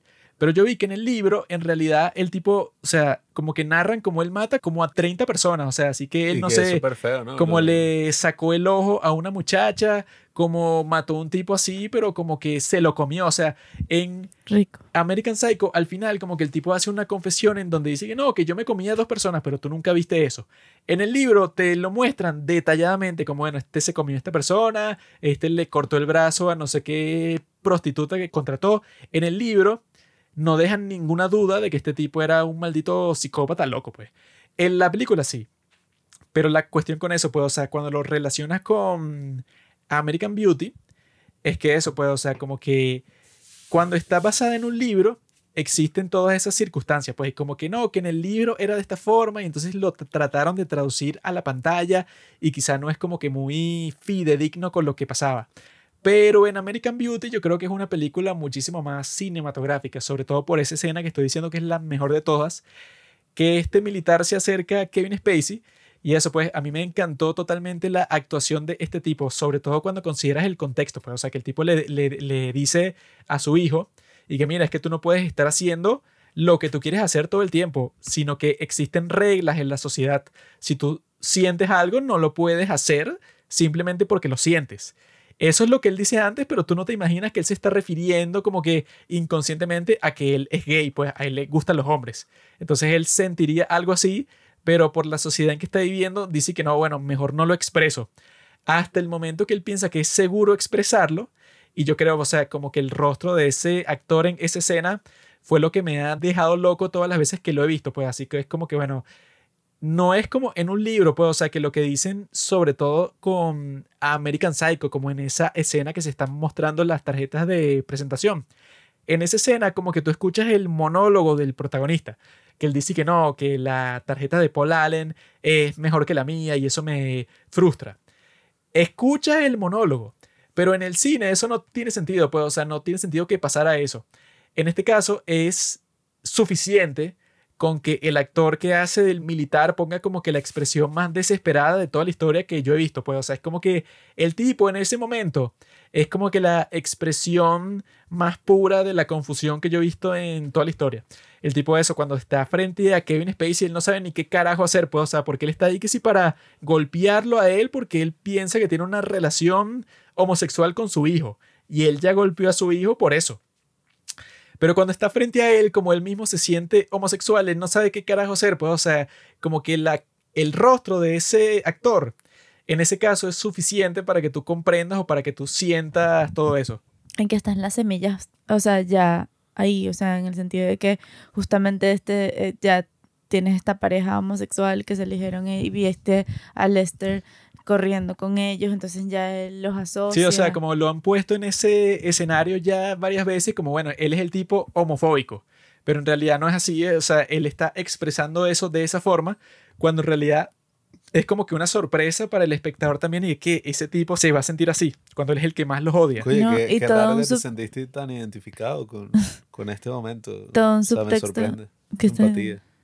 Bueno, todo no es sé que qué es exactamente lo que me pasa a mí. Ok, eh, todo el subtexto cultural que incluso se puede sacar desde cuando está eso pegándole al hijo y yo creo que es hasta una cosa de responsabilidad como le pasé esto a mi hijo también, o sea, como que está diciendo que es gay y se lo pasé yo, que ellos ya tuvieron un momento de, de, de reafirmarse en, en el, en el carro, están hablando y dice como, eh, o sea, le di- le- que el tipo le dice, ah, sí, yo los mataría, no sé qué, maldito. y, y no sé, o sea, es como, y él se siente orgulloso, yo creo que justamente por eso, o sea, secretamente porque, ah, mira, no, no le di esto a mi hijo, no se lo inculqué yo. Sí, o sea, yo pienso que esa escena es la mejor de todas por, por exactamente eso, pues, o sea, porque ese tipo, Sí, bueno, ¿Tú sabes por qué? está expresando todas esas cosas ahí y que eso, como que es la diferencia principal entre libro y película, como que no fue adaptado nada así que yo no necesito que me digan y que él en ese momento estaba confundido, porque él resulta que es homofóbico pero al mismo tiempo es gay y la razón por la que es homofóbico es por la que él quería que la gente no pensara que él fuera gay, o sea, no necesito esa explicación, sino que ese actor es tan bueno que yo cuando vi esa escena yo pensé que, ah, bueno, o sea, el tipo como que literalmente se le explotó la cabeza, como en el póster de Oppenheimer, se le ex- explotó la cabeza cuando estaba viendo a Kevin Spacey, así que es como que, bueno, Es el tipo más homofóbico del mundo por impulso besó al tipo que él pensaba que su hijo estaba teniendo una relación homosexual con él. O sea, es, eso es lo raro de esta película, que tú piensas que vas a ver una película tradicional, cliché, por la forma en que está hecha. Pero eso que acabo de describir nunca pasaría en una película tradicional porque es súper absurdo, o sea, es bizarro. Sobre todo es como construyeron la escena, o sea, mostrándote, ay, el tipo viendo al otro a través de la ventana y uno no sabe si, ajá, el tipo lo va a matar y ahí es que el tipo va a morir por eso que pasó, sino que es que el tipo viene y lo besa y entonces uno no se espera que él en verdad, después de esa frustración, es el que lo mata. Entonces, bueno, eh, es una película maravillosa que... Va incluso, o sea, sembrándole de que la otra también está disparando. Sí, sí. Entonces, ¿quién de dónde que uno el piense que la, el que la mató, el que lo mató fue el Te esposo. engañan, te engañan. Aunque no sé, la esposa está loca porque mataría al esposo, bueno. Bueno, porque ella como que sentía una frustración y que no, ella me vio con el amante y bueno, ella está como que escuchando que si Por un coach de motivacional dentro Sí. del auto y que no, es que tú puedes hacer lo que quieras, entonces tú te tienes que dar Bueno, a respetar. e- Esa es la cosa que no sé, o sea, que por eso es que digo, en teoría todos tenemos hasta cierto punto que, que hacernos cargo de nuestras acciones, o sea, que hacernos cargo de nuestras vidas. ¿no? Responsabilizar. Responsa- tomar responsabilidad. Pero claro, tampoco podemos lanzarnos el mix. discurso así de que, que no, claro, todo está en tus manos. Tú puedes cambiar todo, todas las situaciones que están. Porque, o sea, también eso es como un poco muy individualista, muy basado en, en esos discursos así que son y que no, bueno, en verdad tú estás solo en el mundo, todas las cosas que te han pasado es culpa tuya y tú tienes el poder de cambiarlo todo. O sea, Bueno, mi amigo, eso también ya está- llegaste a la esencia de lo que estamos conversando en este capítulo, pero antes de conversar de eso, yo voy a ir al baño por última vez y vamos a hablar sobre eso. Esa es la cuestión de lo que tú estás diciendo. Tú estás diciendo de que no, bueno, es real que tú en realidad tienes poder para cambiar toda tu situación y que bueno, es como dice Sadhguru, amigo. A Sadhguru lo han acusado porque, bueno, no, que tú estás diciendo que la yoga, bueno, el yoga, no sé cómo se dice, es como que la actividad mágica para resolver todos los problemas de todas las personas, incluso si son pobres, si son ricas, no importa. Han acusado a Sadhguru de eso y Sadhguru lo que ha respondido y que no, no, no. Yo digo que el yoga y todas estas prácticas de la meditación y todo eso, o sea, para que tú tomes responsabilidad por todas las cosas que tú haces todo el tiempo, o sea, que uno de los mantras principales de Sadhguru es I'm responsible for everything. Entonces él dice que, mira, eso no es para todo el mundo, eso es para la gente que ya tiene sus necesidades cubiertas, porque el punto es que que, bueno, que eso aplica, yo creo que básicamente que si para todos los que escuchan este podcast o para la mayoría que, bueno, si lo estás escuchando, dudo mucho que no, esta persona literalmente se está muriendo de hambre. O sea, es un tipo que eso, si no trabaja hoy 20 horas al día, se muere de hambre mañana porque si no, no puede comprar la comida para mañana. O sea, yo dudo que seas una persona así. Y lo que dice Sadhguru es que no, mira, esto está hecho para la gente que ya tiene el estómago lleno. Si tú eres una persona así, como en el caso de American Psycho, American Beauty, Fight Club, o sea, todas las, las películas que son de ese estilo, pues, o sea, los protagonistas que son parte de ese grupo, pues, o sea, de las personas mínimo clase media que tú eso, pues, o sea, que tú vives en un sitio decente, tienes acceso a comida, tienes acceso a diversión, o sea, tú tienes una vida eh, que muchas personas matarían por vivir como tú vives, ¿no? O sea, como es el caso de todas esas películas. Sin embargo, tú tienes una insatisfacción muy grande en lo profundo de tu ser. Entonces, como que lo que enfocan muchas de estas películas es exactamente eso. Pues, o sea, como que, ah, bueno, existen muchos problemas muy graves en todo el mundo, como bueno, la guerra de Ucrania, pues, o sea, están invadiendo tu casa y tú tienes que huir, eres un, eres un refugiado y tu casa la explotó una bomba completamente y tú te tienes que ir, no sé, a Polonia. Si tú eres una persona así, bueno, claro, o sea, tú tienes como que unas circunstancias en donde si alguien te dice que no, en realidad tú eres el que tienes el cambio, está dentro de ti. Si tú eres esa persona que huyó a Polonia porque le explotaron su casa en Ucrania y te dicen eso, tú dices que, bueno, estás loco, bueno, o sea, yo no tengo la potestad, pues, o sea, yo, yo no tengo el poder para cambiar toda mi realidad porque, bueno, eso, me han barrido, pues, o sea, como que he sufrido, soy una víctima. Pero tanto en el caso de American Psycho como en American Beauty, como en Fight Club, como en eso, la gente de la vida real, pues, o sea, las personas que son de clase media, clase media alta, ricos y tal, eso aplica para esas personas. O sea, si tú eres una persona, eso, pues, o sea, que se siente insatisfecho por su vida y tiene aseguradas todos los días eso, las tres comidas al día o la estadía bajo techo, o sea, como que las cosas básicas del mundo, si están aseguradas, entonces en ese caso sí es verdad que tú tienes en tu potestad de eso, pues, o sea, como que controlar tu propia vida, como se da cuenta Kevin Spacey en American Beauty, que mira, tú estás en las condiciones de que si tú tienes un cambio de mentalidad ligero, todo lo que tú estás haciendo va, va a ser mejor. Pero eso solo aplica para esa gente de esa clase social, digamos. Pero si tú eres de una clase social, eso puede, o sea, que, lit- que literalmente eres que si un minero en el Congo, que bueno, que tiene que trabajar ahí, eso, no sé, 18 horas al día y todos los días, y bueno, medio tienes tiempo para comer. Obviamente que en este caso no depende de ti, porque bueno, tú puedes ser que si la persona más red del Congo, puede ser eso, pues, o sea, el niño de 5 años más red pill que hay en el Congo, pero no importa, pues, o sea, tú, frase. tu realidad es simplemente miserable, no El importa. niño de 5 años más red pill del Congo. Tú ¿Quién puedes será? ser esa persona, pero no importa. O sea, Se a ser tú, mi hijo. tú puedes ser ese niño que ve todos los videos de Andrew Tate por Instagram, pero no importa. O sea, tú en las condiciones que estás no puedes, digamos, como que dispararte hacia arriba. Eso existe si eres de cierta clase social. Entonces solo aplica para esa clase de gente. Yo creo que ese es un consejo, eh, sí, que muy importante, ¿no? Pero que como toda cosa, bueno, hay que hacerlo con mucha prudencia, ¿no? Porque uno de los lados negativos de ese consejo, y que suele ocurrir mucho en, en estos países así de primer mundo, donde la tasa de suicidios es súper elevada, es que cuando esa idea se martilla así en exceso, pues, y se te dice, no, mira, tú eres responsable por todo lo que te pasa, o sea, tu éxito depende de tu esfuerzo. También crea muchas personas frustradas que, ajá, se esforzaron al máximo, lo dieron todo por razones, bueno, qué sé yo, del destino, como lo quieras llamar, o sea, razones normales, pues, o sea, no les dieron el trabajo porque, bueno, ya se lo habían dado a otra persona, no importa que ellos se hayan esforzado al máximo, se enfermaron, o sea, les pasó mil y un cosas que te pueden pasar que tú no controlas. Y, y esa mentalidad, oye, la, la jode por dentro, pues, o sea, les hace sentir como que, ah, bueno, ok, tú eres capaz de todo en el mundo y entonces no fuiste capaz de prever esto y no eres capaz de salir de esta situación y jodiste, qué sé yo, a tu familia. Y precisamente, ok, bueno, voy a tomar control de mi vida, me voy a suicidar. O sea, creo que eso es algo que también pasa mucho en estas suici- eh, suicidades. Oye, está bueno, está En bueno. bueno. en una suicidad. Este- ese es el título del, del libro que va a hacer sobre Corea. Qué tonto. Y suicidad. La de Corea, sobre todo, si es una suicidad. La suicidad coreana Eh, sí, o sea, yo creo que eso es un tema importante, el, el tema de la prudencia ahí. Y bueno, y el tema de la red pill, que, que eh, bueno, de eso se trata los padres del cine. La gente Wow. puede escuchar el título y, y dice como que, ah, se trata del cine. No, se trata de evaluar por qué la red pill existe.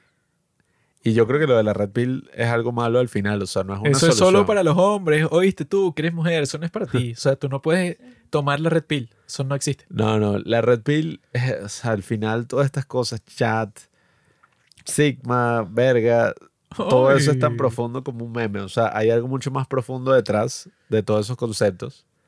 La solución para estos problemas no es... La "Ay, solución final. Bro, sí. No es y que, bro, tómate esta pastilla. O sea, acepta la verdad. Eh, la verdad es que simplemente tienes que hacer ejercicio y tener mucho dinero para poder tener mujeres.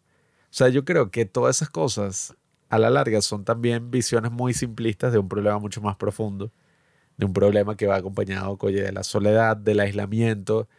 Eh, es como en el caso de. yo lo pensé un poco cuando tú ves este de American Beauty.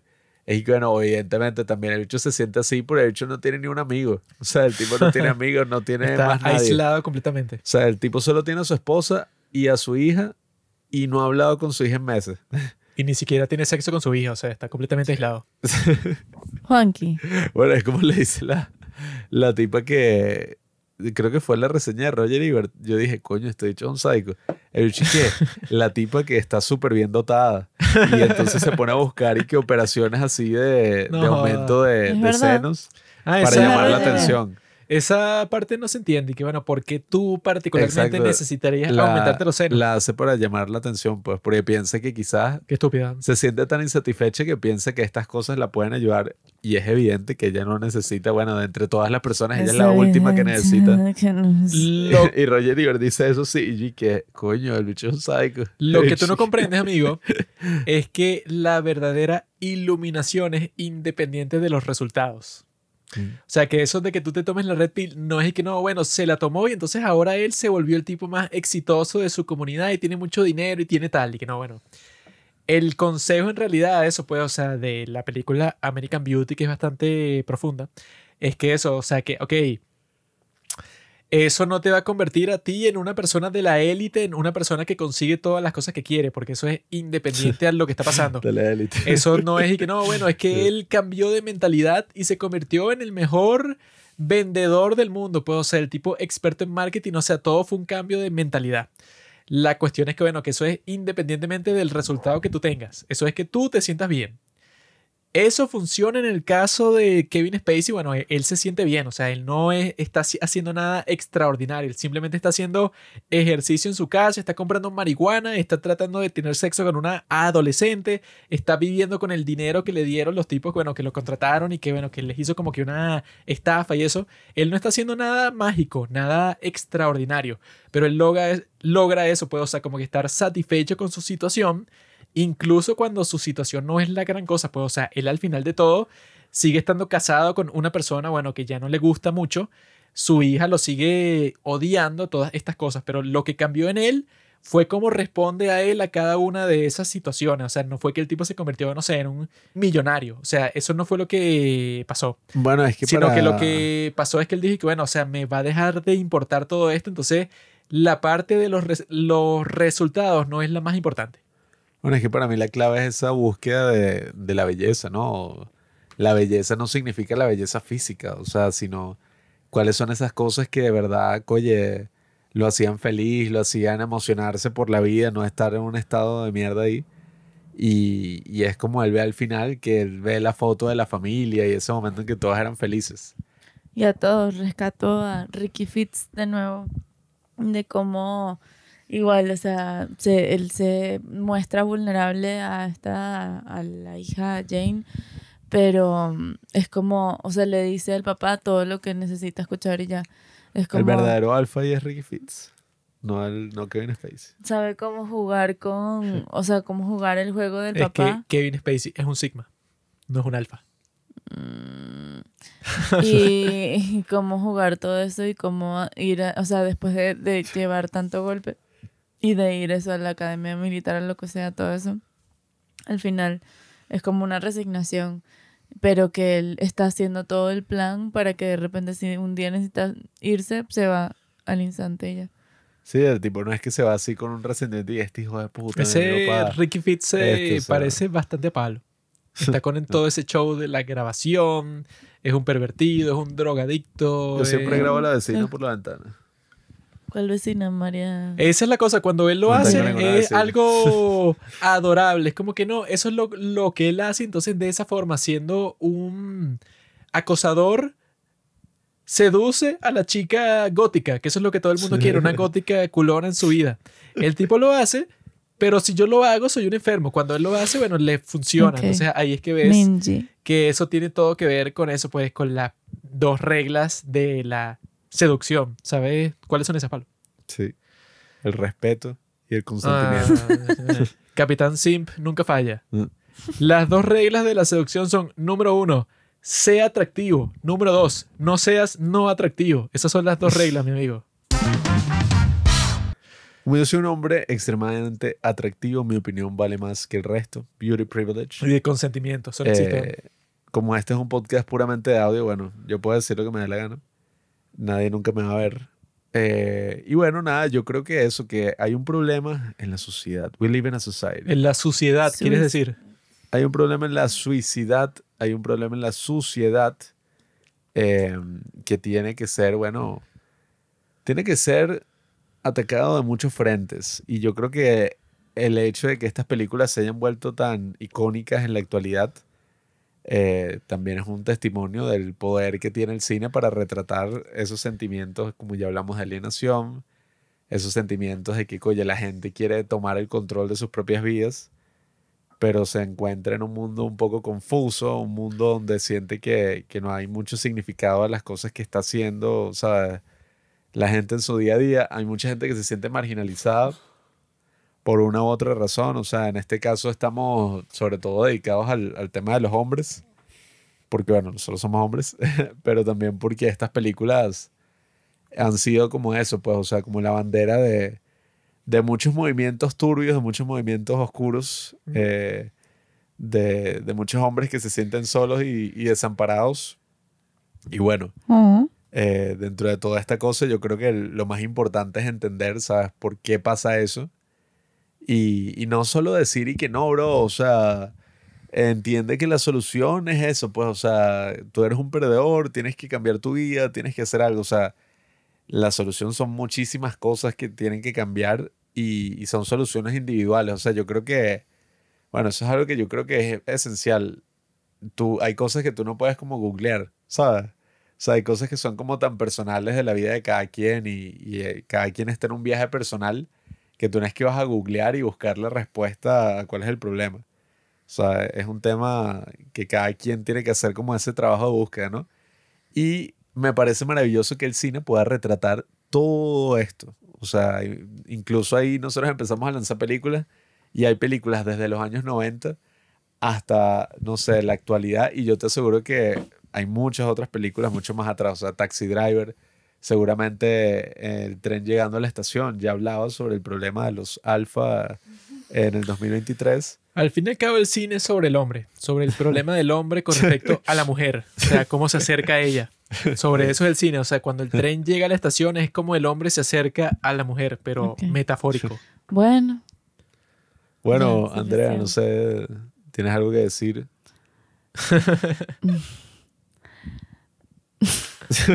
No, No. tengo muchas cosas que decir, pero mm, este marco de, de sus Dale, de cómo han decidido enfocarlo No, bueno, problemático para mí, así que muy bonito. pu- puedes dar tu conclusión, no hay problema. Aquí, aquí cada quien puede dar su opinión sin problema. Mi conclusión No No es importa que- si es equivocada, no importa. Todo es humor, todo es humor, todo es Mi diversión. conclusión es que American Beauty me gusta mucho. American Psycho es buena película, pero no la volvería a ver por tercera vez. American Beauty sí.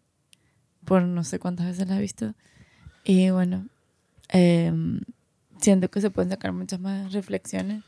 Y ya, o sea, hay gente décadas hablando de esta película, pero siento que igual se puede reflejar en nuevos públicos. Y bueno, no. Tienes algo que comentar sobre ese problema, ¿no? La manosphere de todo esto, o sea, pero a modo de conclusión. ¿De la qué? Ew. Eh, nada. La Intellectual Dark Web. Joe Rogan, Jordan Peterson, Ben Shapiro, no, no. Andrew Tate. Me parece que es otra manera de no, alienación y que ojalá alguien pueda hacer. Eso no, eso no. ¿Tienes, Alienación. ¿Tienes algo de comentar? Estamos viendo la realidad tal como es. ¿Tienes algo de comentar sobre todos estos hombres que se sienten identificados con estas películas y, eh, bueno, un poco de lo que hemos hablado? That's me. A modo de conclusión.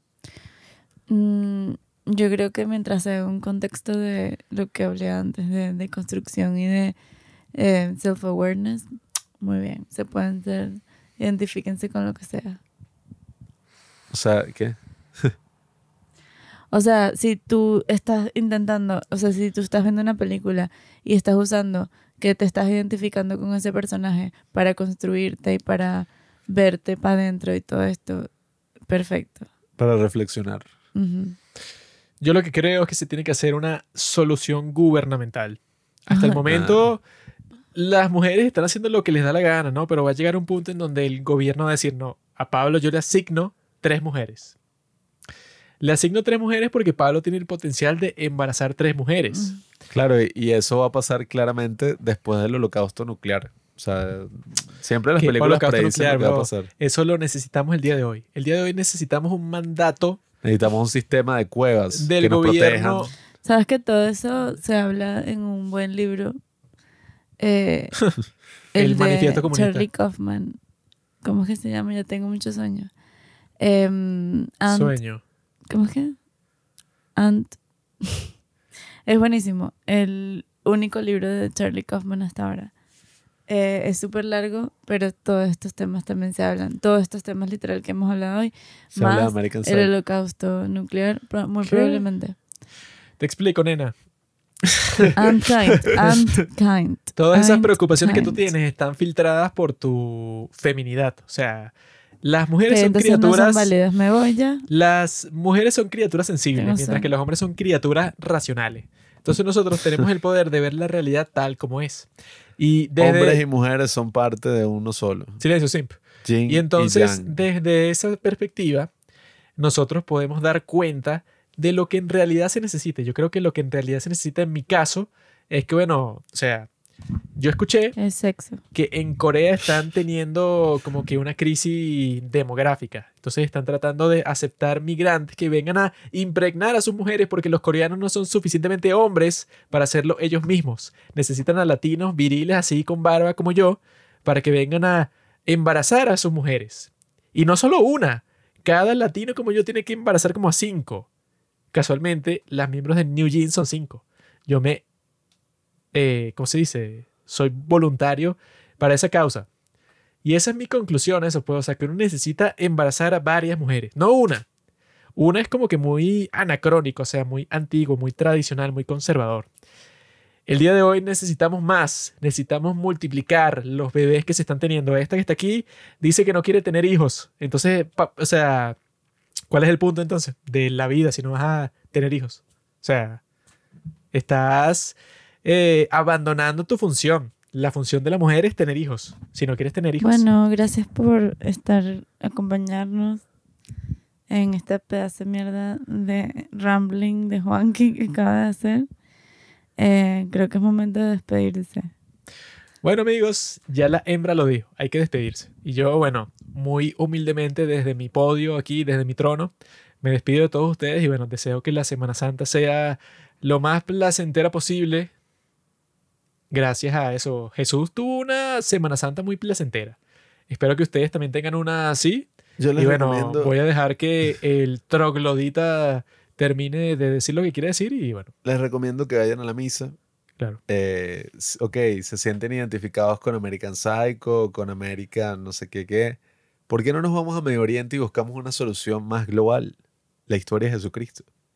La historia de Jesucristo es muy parecida a la de American Beauty. Es un arco de personaje donde Cristo dijo, mira, yo me tengo que apoderar de mi vida, me siento alienado aquí en Jerusalén, todo es una mierda, voy a sacar mis poderes porque soy el Hijo de Dios.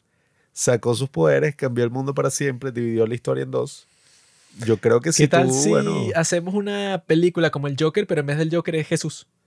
yo creo que si buscas en la De historia de Jesús, Jesús- el consuelo, El primer ser humano cancelado. Porque Un chiste de lo crucificaron por su creencia. Eh, por lo que decía, Ahora no. es que es- soy el rey de los judíos, qué recho, ¿no? Pero bueno, nada, Jesús viva está Cristo, viva buscando Cristo lo que Rey. no se le había perdido. Viva Cristo Rey, vivan los hombres, vivan las mujeres, viva el ser humano. Y bueno, nada amigos, vayan también a escuchar si les interesa el tema, el episodio del Joker. Claro. Todo es humor, todo es amor. La sociedad de... vivan La los gay rights. Así mismo, compadre.